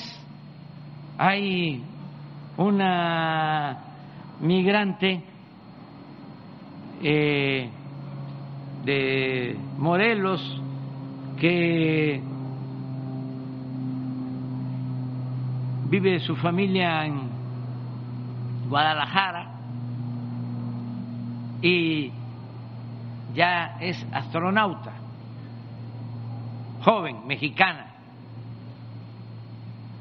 y se ganó ese sitio dejando en el camino como a cinco mil aspirantes de Estados Unidos y del mundo. Una joven. La recibí en Palacio Nacional. Es un ejemplo. Me platicó que sentía cuántos exámenes pasó hasta que lo logró. Y lo más extraordinario de todo es que sacó la bandera de México, viviendo en California, en Los Ángeles. Bueno, ¿por qué no así todos los jóvenes? Con esas aspiraciones. Ella desde niña dijo, yo quiero ser astronauta y lo voy a lograr. Bueno, eso es lo que tenemos que promover, fomentar, no estar haciendo apología de las drogas y las series en donde eh, les va muy bien a los narcotraficantes y salen puros hombres guapos y mujeres guapas y residencias y carros último modelo y poder, como un jefe de la banda le habla a un general o le habla al mismo presidente. Y ahí están todos con la boca abierta, viendo, qué barbaridad. ¿Y por qué los medios y esas empresas no hacen también series de cómo el fentanilo en seis meses destruye a los jóvenes y cómo se hacen esas drogas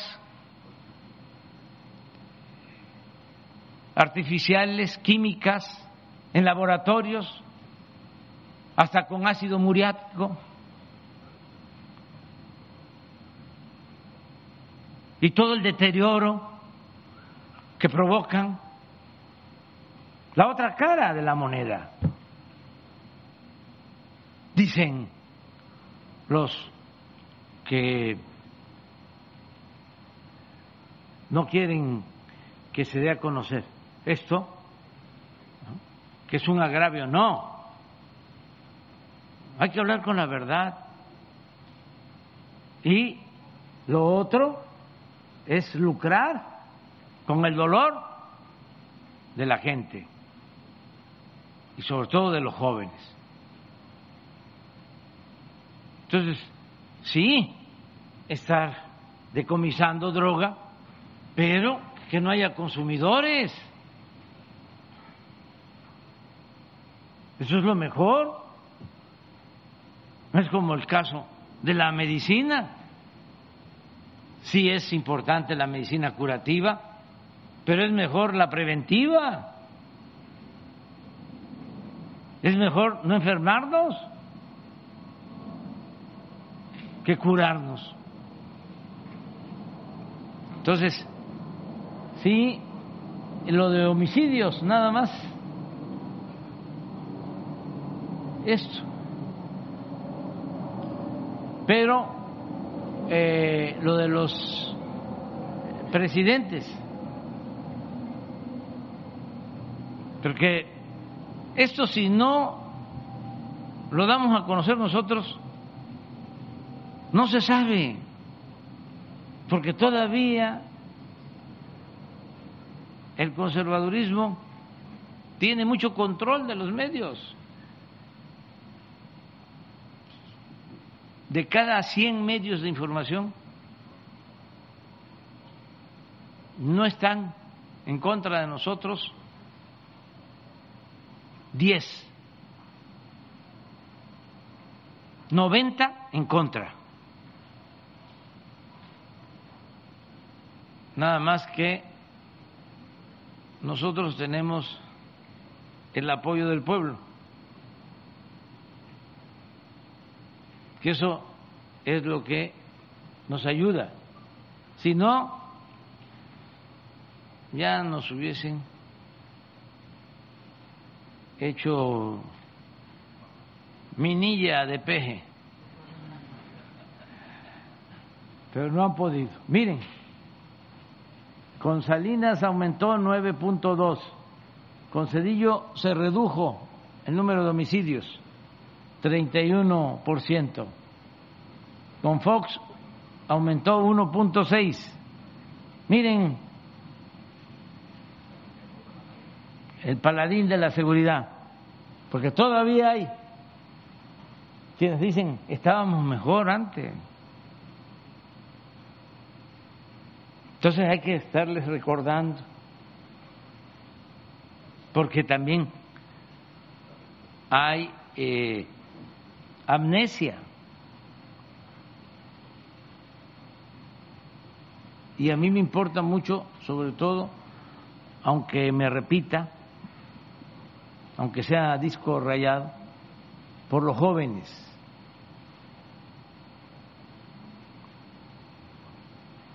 192. Y si les eh, pongo, y lo voy a hacer, de cómo estaba la letalidad, como este señor declaró la guerra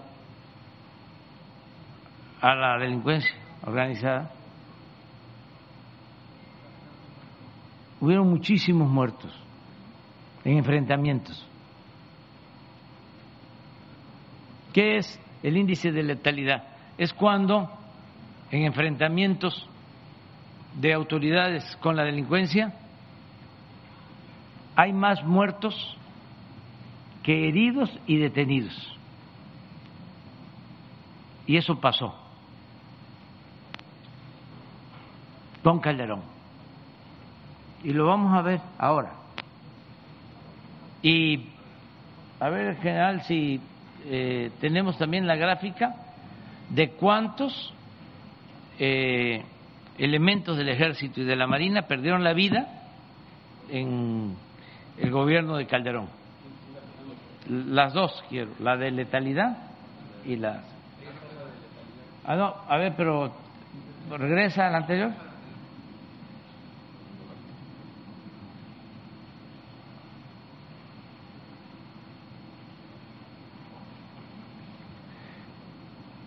Peña 59. Nosotros llevamos ya 10% menos. Y tengo confianza, tengo fe, tengo la seguridad de que vamos a bajar más. Que eso es lo que más nos ha costado, más que ningún otro delito. Este.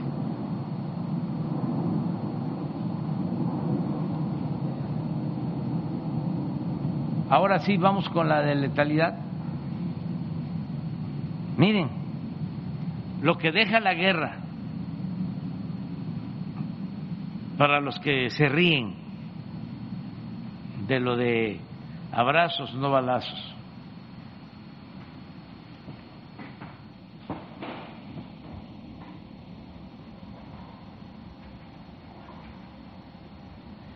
Esto es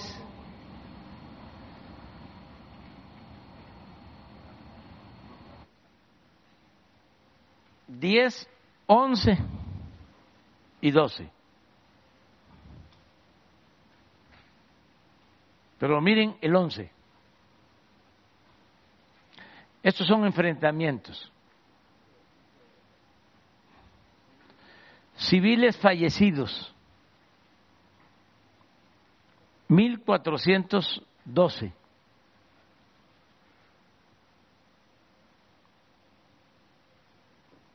Civiles heridos y detenidos, 1127. En los enfrentamientos no habían heridos. O los que quedaban heridos, los liquidaban. Y era la orden. Ustedes hagan su trabajo y nosotros nos hacemos cargo, le decían a los jefes militares, de los derechos humanos.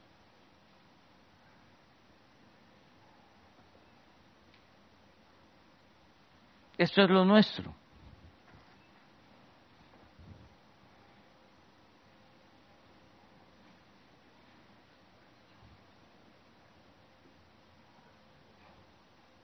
Más detenidos que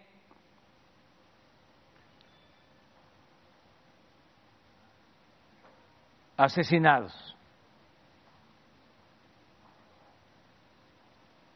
acaba de llevar a cabo una operación, el ejército, la Guardia Nacional, las policías estatales en Michoacán, 167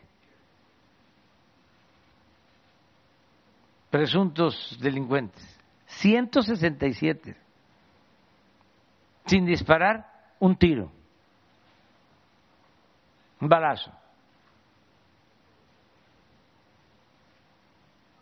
Inteligencia, más que fuerza. Además, respeto a los derechos humanos. Pero vamos viendo la de este, los militares. Lo mismo.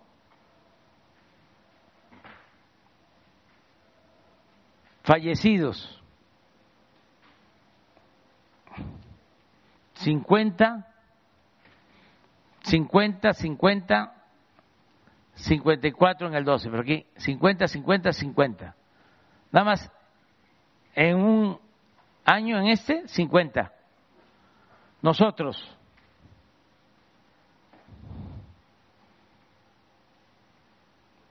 Veinti, veintidós, veintidós 30 y ahora 11. Y con más fuerza, con más elementos.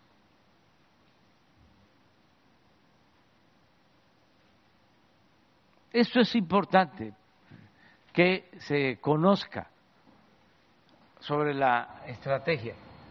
Por lo que preguntaste, ofrezco disculpas por tardarme tanto, pero ya, vámonos. No, Aquí, aquí, aquí, aquí, aquí, aquí, aquí, aquí. Mi segunda pregunta, presidente, mi segunda pregunta, eh, fue una pregunta. Sí, segunda pregunta. Bueno, eh, pendiente de la gobernadora, pero sobre el caso... Esa Eh, queda pendiente.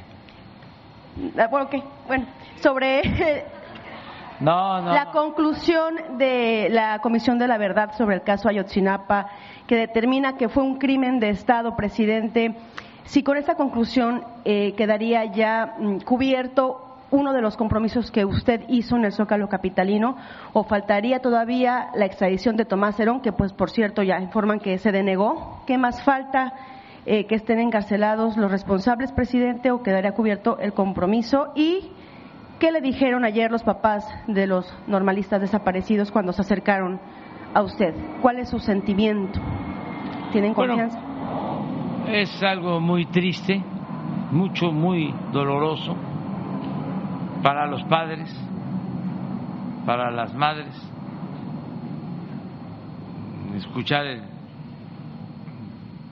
el informe, pero dijimos desde el principio que íbamos a hablar con la verdad, por dolorosa que fuese. Los abrazamos, no así, de manera directa, pero sí les expresé mi dolor, mi tristeza, ¿no? Y también les hablé de que no es en vano todo lo que ellos hicieron, incluso sus hijos, porque el dar a conocer esta situación atroz, inhumana, y al mismo tiempo castigar a los responsables, pues ayuda para la no repetición, que nunca más se den estos lamentables hechos en nuestro país. Entonces, eh, desde luego el caso no está cerrado. Ayer se dio a conocer el informe de la comisión. Y la fiscalía va a seguir actuando, está procediendo y también va a corresponder a los jueces y al Poder Judicial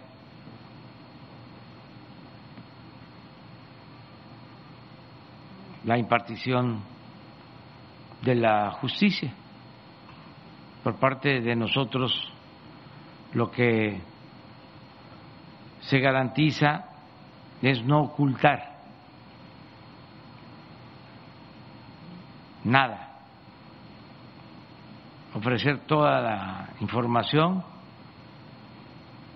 y dar todas las facilidades para que se vaya al fondo, como se ha hecho, porque el grupo que trabajó, y espero que lo siga haciendo, sobre esta investigación ha actuado con mucho profesionalismo y ha tenido todo el apoyo y lo más importante, la libertad. Nunca les hemos puesto ninguna condición. A mí me presentaron primero el informe, lo leí y dije, adelante.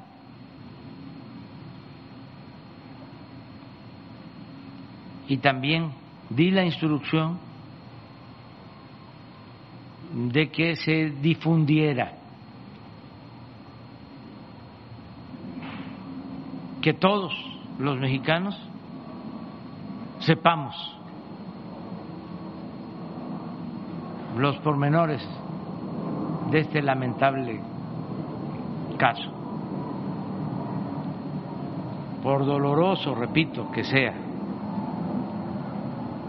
no solo el informe, los anexos.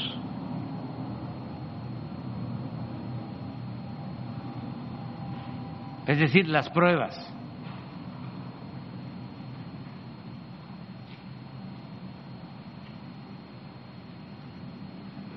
Se pidió que la autoridad responsable cuide lo que se ha dado en llamar el debido proceso. Pero esto es un asunto de Estado. Entonces, lo del debido proceso tiene que ver con lo jurídico, con lo legal. Pero el dar a conocer la verdad tiene que ver con la transparencia, que es una regla de oro de la democracia. Un gobierno democrático no puede ocultar nada.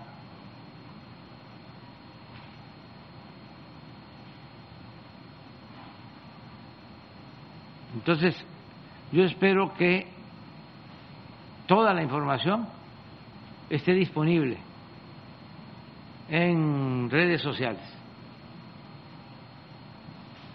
que eh, se dé a conocer el informe y los anexos. Ya están en la red. Ya están en la red. Sí, no se termina el proceso. Es un informe. Eh, además, esto no prescribe. Este tipo de delitos no prescriben. para las Fuerzas Armadas, presidente? Yo siento que debe de tomarse en cuenta que la actuación de malos servidores públicos no significa el mal funcionamiento de una institución. Más si se hace el deslinde y se castiga a los responsables.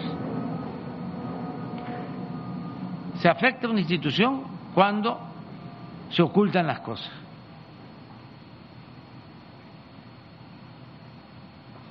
Desde hace tiempo, desde que estábamos nosotros en campaña, yo sostuve de que en vez de debilitar al ejército, se había participado en actos ilícitos, si miembros del ejército habían participado en actos ilícitos, en vez de debilitarlo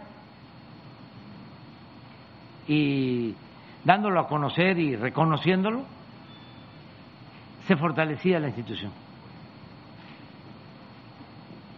Lo que debilita a una institución es que no se actúe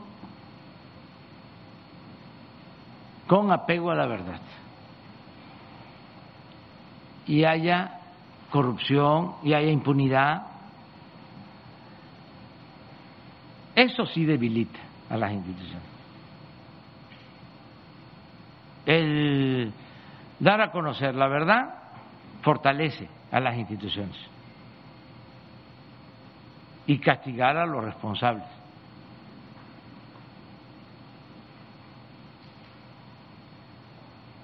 Ese es mi punto de vista.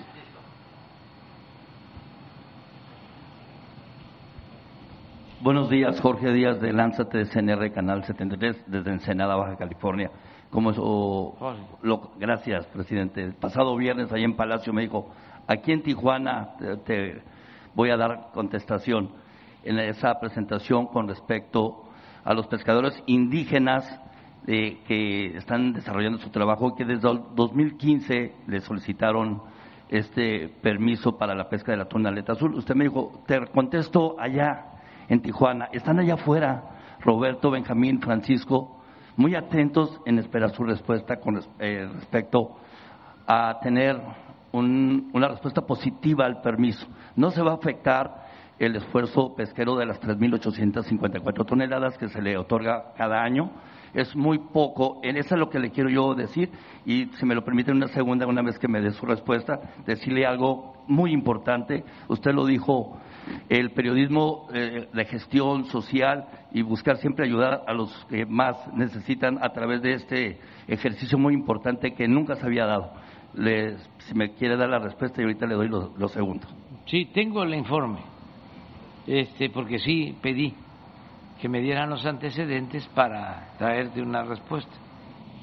Eh, se crearon estas cooperativas en el 2019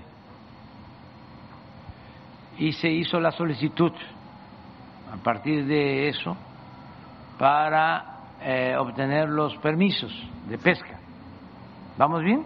Correcto. Bueno.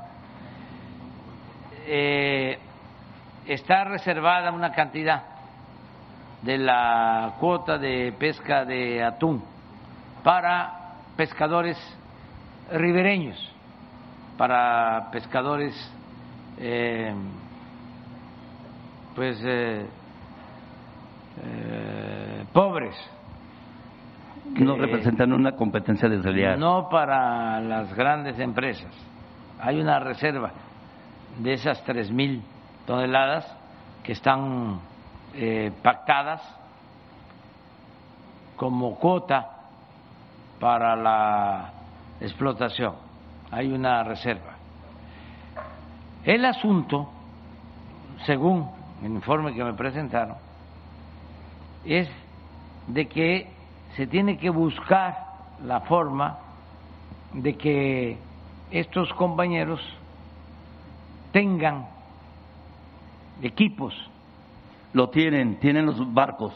Bueno. Los que le refiero a los lacandones que están en Ensenada tienen el equipo se Sí. lo- y está todo documentado. Bueno, es cosa de que muestren el equipo, este, lo presenten, va a venir el comisionado de pesca. Le voy a pedir a la gobernadora también que nos acompañe en esto. Sí. Y una vez que se constate de que tienen el equipo, no le hace no hace falta que sean barcos grandes, no, no, no, no. Están operando, ¿eh? Sí. Tienen los barcos ahí, están anclados ahí. Por eso, por eso, se les dan los permisos. Es una muy buena noticia. Sí, sí. Muy lo buena que no queremos, o lo que me manejaron como duda, tampoco lo afirmaron, es de que se les entreguen sí, los permisos y no los usen ellos, sino los renten. Coincido con usted. Estamos hablando En plata pura. en plata, sí. La neta del planeta. Va que va. Bueno, entonces ya, después de decir, ahora nos ponemos de acuerdo, va a venir el comisionado de pesca, le vamos a pedir a la gobernadora que nos ayude, nada más que constate de que tienen los equipos y que ellos van a llevar a cabo la captura del atún y se les entregan los permisos. Muy buena noticia, presidente. Gracias, como lo ha hecho en otras ocasiones en otros temas que le he presentado ahí. Ahora, si me lo permite rápidamente, eh, fíjese que estuve yo ayer en, Te- en Tecate. En el tema del ISTE también le agradezco porque después de haber hecho la exposición de lo que está sucediendo en el ISTE, en Ensenada, llegaron unos doctores, se comunicaron conmigo el director. Y ayer estuve en Tecate. Para más de siete mil derechohabientes tienen una oficina o una clínica donde ni los baños sirven, no hay medicamentos, la gente tiene que pagar sus servicios por fuera, no les regresan su dinero, los hacen ir a Tijuana, a Mexicali, es un sentir. Y ahí platiqué con una señora en la entrevista que le hice y le quiero pedir que en Tecate también, porque están las claves para que estén los doctores, pero pues tienen que ir las personas que viven en Tecate, ya sea Tijuana o Mexicali, eso es lo que le quiero comentar y también están un grupo de personas que me contactaron. ¿Qué tan importante es estar aquí frente a usted en este trabajo? Porque la gente lo ven y se acercan. Como están afuera, un grupo de personas de cinco colonias, como la ah, Maclovio Rojas, 3 de octubre, La Morita, Terrazas del, eh, del Valle, Lomas del Valle. porque le quieren pedir su voluntad para firmar un documento. Son personas que tienen sus predios, que por años han batallado, incluso ha habido eh, violencia y asesinatos en esa zona, y ahí me lo pidieron vía telefónica y le quiero yo aprovechar que el documento lo tiene Sedatu y sacar adelante ese tema que le da certeza y tranquilidad a las familias en esa parte. Y rápidamente también, no me voy a extender, ¿eh? No. Eh, lo de San Quintín, el tema de la salud, el tema de la tenencia de la tierra es muy parecido. Y lo de el gas Silsa aquí en Baja California, las personas que trabajan en maquiladoras, en fábricas, en todo eso, se han acercado conmigo y nos dicen, nos están dando menos gas a esta empresa. Y Profeco pareciera como en aquellas fiestas de 15 años y bodas, que está el centro de mesa el adorno, así está Profeco en Baja California. Le quiero pedir que Gas Silsa, pues que se le ponga orden, presidente. Y, en el Valle de Guadalupe, el robo de agua. Es muy importante que, eh, eh, pues que tenga agua la población, más allá de algunas eh, empresas que no son honestas, y pues ahí tiene mucho que verla con agua. Y ya por último, ya, hay una persona que participó para el nuevo plan de educación básica para este 2000, plan de estudios para este 2022 de la nueva escuela mexicana. Le da las gracias porque fue incluida. Esta persona es la doctora Isabel Camacho Norzagaray. Eso es lo que le quiero comentar y agradecer. En el caso de la regularización de la tenencia de la tierra, lo vemos también con la gobernadora y le vamos a pedir a el secretario Román Meyer para que se, se atienda lo que estás planteando. Muy bien, ¿a dónde quedamos por acá? Sí. Es que son tres de Baja California. Carmen Gutiérrez del periódico Frontera, La Crónica y El Imparcial. Presidente, eh, volviendo al tema de los señalamientos realizados por el senador Jaime Bonilla hacia la gobernadora. Hemos visto ya el respaldo de gobernadores de Morena hacia ella. Quisiera saber cuál es su opinión. Mi opinión es de que eh, debemos de buscar eh, la unidad al interior de nuestro movimiento. Yo, en lo personal, le tengo mucho afecto a Jaime. Él es eh, de los precursores del movimiento por la democracia en Baja California. Cuando iniciamos, él nos apoyó mucho y diría siempre, siempre nos ha apoyado y le tengo afecto y le tengo respeto. Y eh, puedo decir lo mismo de la gobernadora, ya lo dije, la eh, considero una mujer buena, íntegra, con principios, que ha enfrentado muchas adversidades y ha actuado con aplomo, con rectitud. Y el presidente de México la apoya y todo el gobierno. Que no haya duda. no debemos de confundir las cosas. Esto no es de amiguismo ni de influyentismo ni de nepotismo, mucho menos de corrupción, nada de esas lacras de la política tradicional del viejo régimen. No, aquí tenemos que ser fieles al pueblo y por encima de el interés personal, por legítimo que sea, siempre debe estar el interés del pueblo, el interés general. Siempre. Nuestro amo, no lo olvidemos, es el pueblo. Antes lo que predominaba era la politiquería, la lucha de facciones, de grupos.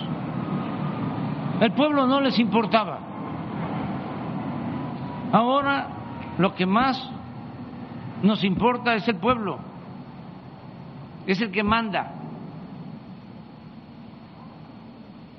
Y yo siempre voy a estar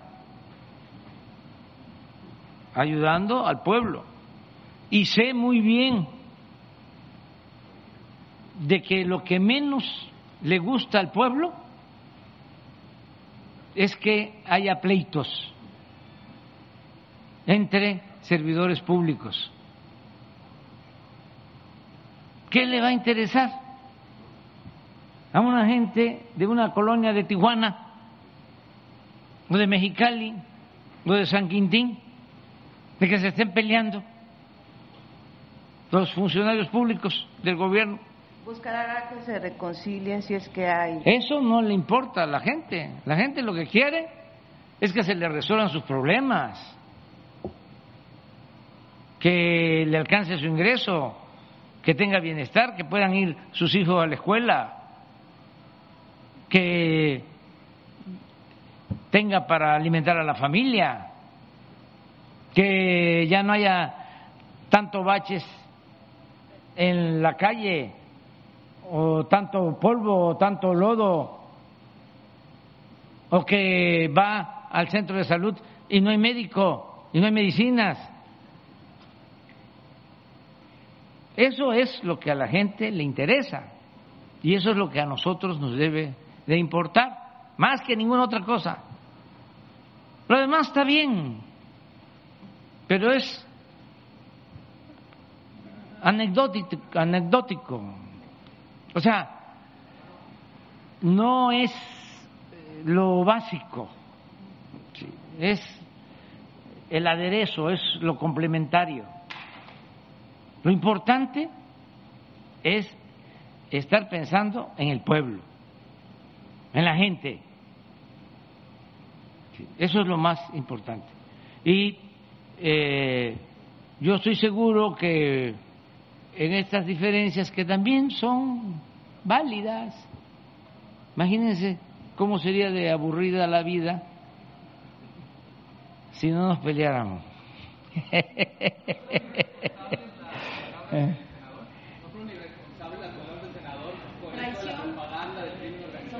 Es que este, lo más importante es la libertad, que cada quien se manifieste. ¿Y sabe quién pone a todos en su lugar? El pueblo. Cuando, cuando alguien se excede. No, pero si este, lo puedo hacer, si se da la oportunidad, platicaría con él. Pero saben ustedes que cuando alguien se excede, no sabe autolimitarse, se afecta, sea cualquier persona, hombre o mujer. Por ejemplo, los eh, conservadores que ponen cosas y no de mala fe, ¿no? Pero eh, ¿por qué no pones el Twitter del presidente Fox? Este se, reuniría con Fox, presidente. No, hay que buscar eh, la conciliación. Miren, amor y paz me, eh, eh, amor y paz. No pelearnos. No, no, no, no, no, no, no, no. No. Miren que hasta el presidente Fox quiere que nos tomemos una foto. Este, sí, cómo no, cuando se pueda. Lo invito a Palacio, a los demás, a todos, que vayan allá. Los invito. los invito, a todos, a todos. Es que él invitó. Sí lo invitó, lo que pasa es que él también se invitó. Entonces está doblemente invitado. Y claro, si quiere estar ahí, los invito a Palacio. A ver, pon el...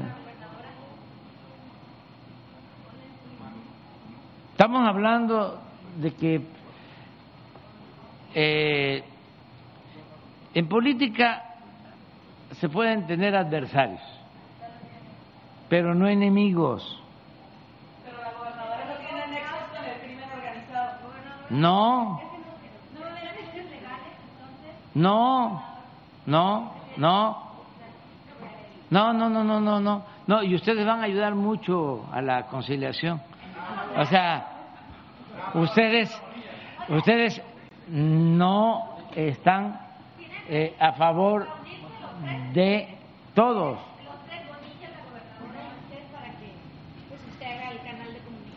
No, este, en lo que yo pueda ayudar, pero la verdad, este, yo confío mucho en la sensatez de todos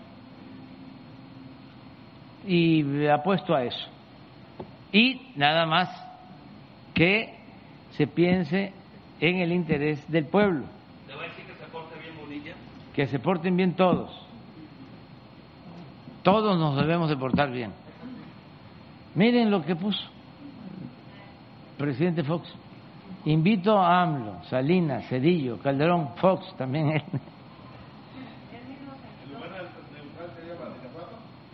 Reunirnos y tomarnos una foto juntos en lugar neutral. Pues ¿cuál es el lugar más neutral? El Palacio Nacional. ¿O no es el Palacio de la del gobierno de la República, de la cosa pública, de todos? Demostremos que México es primero. Si ellos están de acuerdo, yo los invito. Y ahí nos tomamos la foto. Bueno, adelante. La otra pregunta era en relación a el gobierno estadounidense anunció un importante recorte de agua que proviene del río Colorado. ¿Cuál será la estrategia que se seguirá para impedir que se viva, eh, que Baja California viva un escenario similar al de Nuevo León? No hay este eh, problema. Eh, tenemos muy buenas relaciones con el gobierno de Estados Unidos, buenas relaciones con el presidente Biden y no tenemos ningún conflicto. Hay también quienes quisieran que nos peleáramos. Hay amarranavajas. Y fíjense que lo más eh, eh, excepcional es de que ni siquiera son estadounidenses. Los que quisieran que nos peleáramos son algunos mexicanos. Desde luego conservadores, muy corruptos. Esos quisieran que los gobiernos de otros países nos vinieran a llamar la atención, que nos jalaran las orejas. De aquí es un señor de hoyos,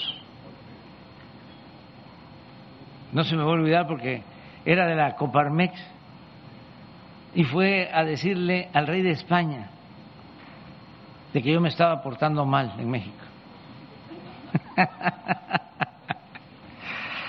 Pero así como ese, otros que van allá a Estados Unidos, ahora que pidieron una consulta sobre la política energética de México, me enteré, no por la vía este, oficial,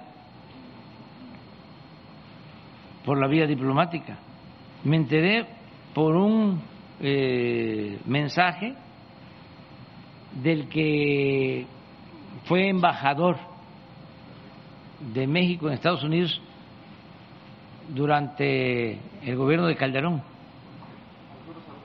Arturo Sarucán, que celebraba que ahora sí nos iban este, a cantar la cartilla. Imagínense cuando se trata de defender nuestra soberanía, es que se quedaron en el almanaque, pensando de que es lo mismo que antes,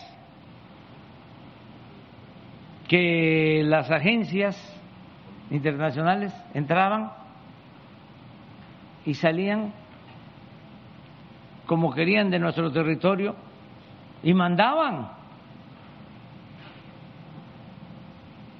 ¿Se acuerdan del rápido y furioso? Todo eso. Ya no es así. Ya no es así. Y lo menos en tres ocasiones, si no es que más, que ha hablado de manera directa o por teléfono con el presidente Biden, lo primero que me dice es trato en pie de igualdad. Él muy respetuoso de nuestra independencia, de nuestra soberanía, porque México no es colonia de ningún gobierno, de ningún país extranjero. Entonces, ¿cómo es que vamos a conmemorar el Día de la Independencia? ¿Para qué gritamos viva la independencia?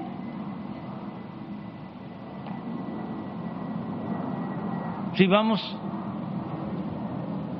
a actuar como vasallos. Por cierto, les invito, ¿eh? porque en la noche del 15, en el Zócalo, en el Grito, van a actuar los Tigres del Norte.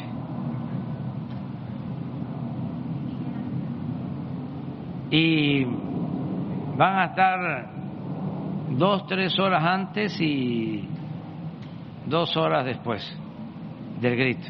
O sea, vamos a estar ahí, porque eh, lo amerita la circunstancia. Se ha portado el pueblo muy bien, hemos enfrentado muchos problemas, mucho sufrimiento, y ahí vamos saliendo y tenemos que ser felices. Y hay motivos para decir que somos felices y por eso van a estar los Tigres del Norte. Presidente, buenos días. Marina Zavala de Telemundo. Nada más para dejar muy en claro, las declaraciones del senador Bonilla fueron muy graves. Acusaba a la gobernadora de haber roto un acuerdo con el crimen organizado. Solo para rectificar, ¿ustedes tienen indicios de que el gobierno del Estado o el municipal tienen acuerdos con el crimen organizado? No, no hay pruebas. No existe. Nada.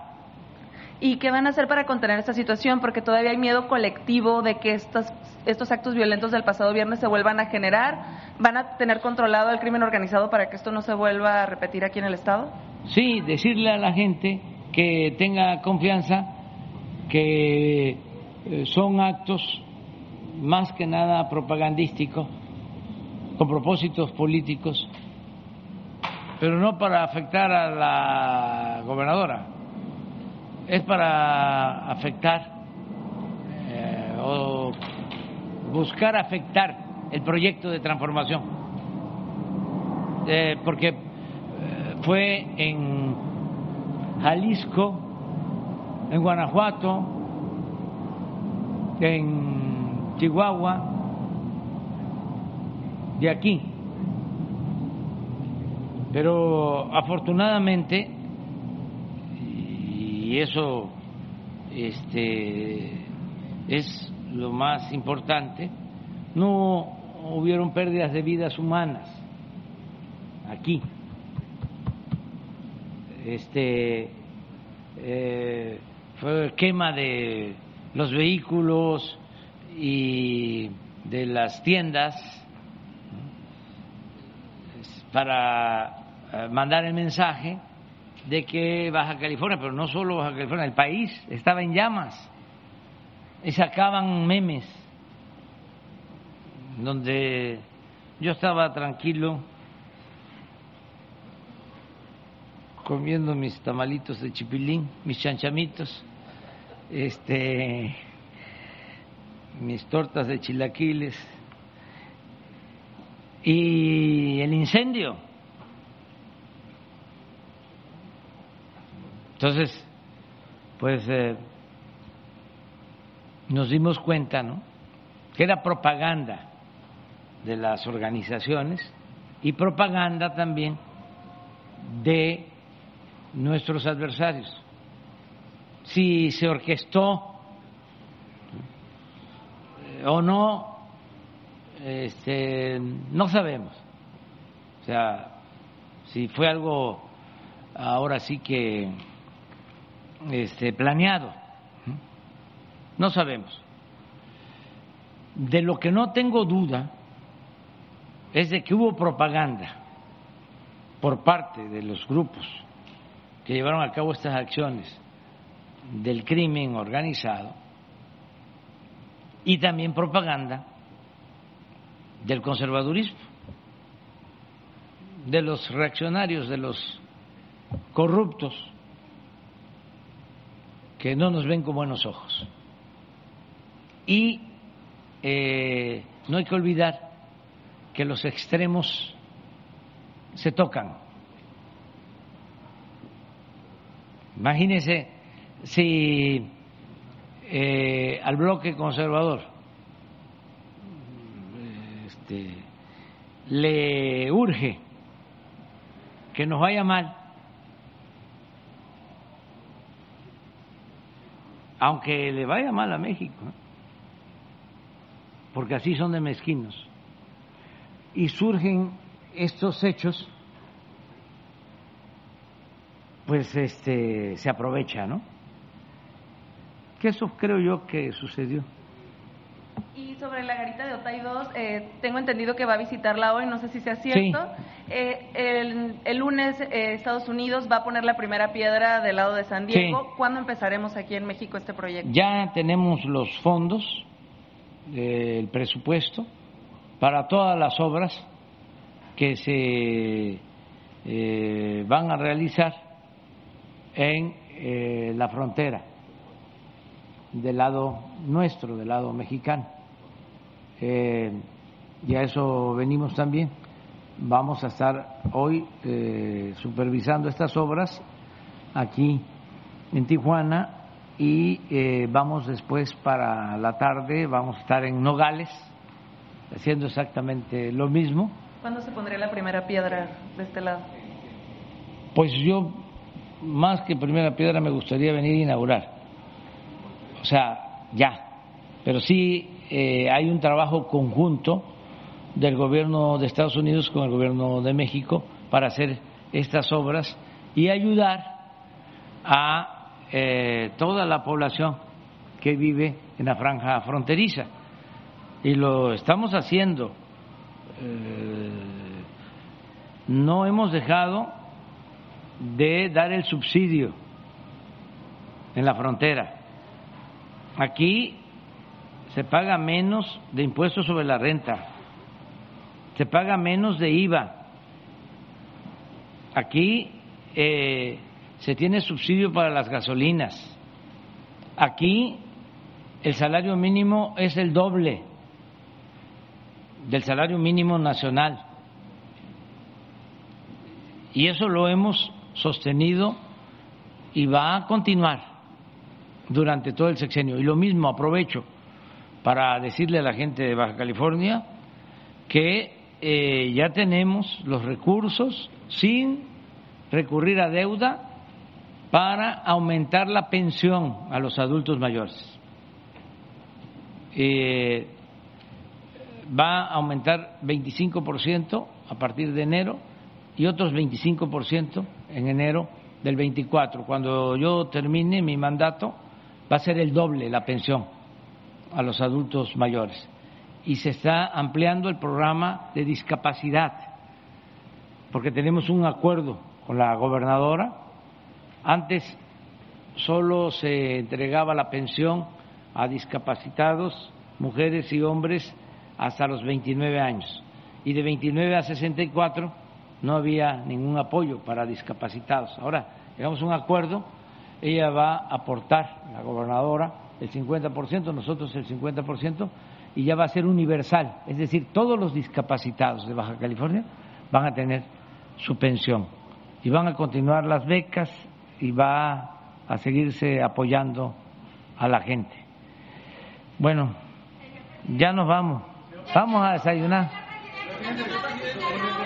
Los autos chocolates, con el decreto de los autos chocolates se vence el día último de septiembre. Sí. ¿Va a sacar otro decreto para ampliar? No lo puedo decir, este, porque si hay tiempo, hay que eh, ir, porque a lo mejor ya no va a haber ampliación. Y siempre tenemos todos, por eso, tenemos la mala costumbre de dejar todo para lo último. Entonces, eh, ¿por qué no desde hoy? Ya empiecen. Faltan muchos, como tú dices, sí, faltan muchos, pero lo van dejando y lo van dejando y lo van dejando. Este, ¿eh? No, no, no, no, no, no. Eh, no, es que, eh, ¿para qué? Eh, ¿Para qué esperar? No, vamos a ampliarlo. Falla la plataforma. Me, me, co- me comprometo a eso. O sea, sí va a decretar otra, va a sacar otro decreto donde se amplía otra vez el tiempo. No, voy a ampliar el número de sitios para que más gente Y que no falle la plataforma. y que no falle la plataforma. Es que, miren, si no, no vamos a terminar nunca. No. Este, primos hermanos, vamos ya a resolver esto. Sí, vamos a hacer la evaluación, pero en Otay, de las dos obras.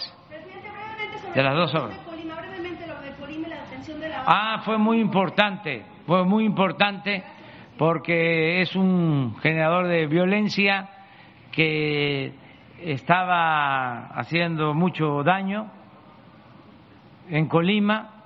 Ayer hasta la propia gobernadora de Colima, Indira Vizcaíno, puso en su eh, face de que estaba muy contenta por esta detención que hizo la Secretaría de la Defensa en la Ciudad de México, porque este, este señor eh, operaba en Colima, es una decisión de uno de los grupos de eh, Jalisco, pero tuvo que ir a la Ciudad de México. Y ahí se le detuvo y debe de quedar ya de manifiesto porque a lo mejor el primer año, el segundo, dudaban acerca de que no iba a haber impunidad, pensaban que era discurso, demagogia, retórica. No, no hay impunidad para nadie, cero impunidad. El que comete un delito es castigado. ¿Hubo detenidos en Colima, presidente, además de la baja en la Ciudad de México? Tengo entendido que nada más fue el caso de eh, esta persona. Presidente, lo vimos con más seguridad hoy en Tijuana que en otras ocasiones. ¿Es por hechos del viernes? No, no, no, no, no, no, no tuve este, seguridad. el viernes? No, no, no, no, no, no, no, no. No llegué al mismo hotel que llego desde hace 20 años.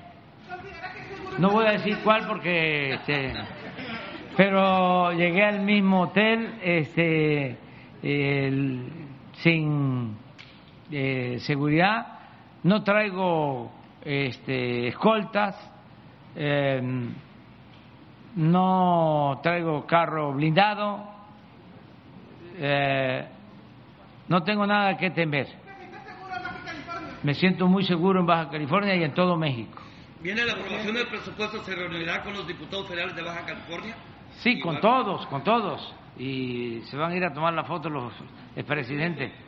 Bueno, nos vemos. California no parte de Sembrando Vida. Hay 600 kilos de semillas de plantas nativas del estado que se podrían echar a perder, que no se han entregado y algunas de ellas son plantas endémicas de la población indígena de Baja California, que ha estado peleándose para que la rescaten. Lo tomamos en cuenta. Tu propuesta. Vamos a ver. Es que ya tenemos los compromisos con 440 mil sembradores en el país. Pero son plantas nativas de Baja California, presidente. La palmilla se da nada más. Sí, sí. Es que en todos lados debemos de aplicar este programa.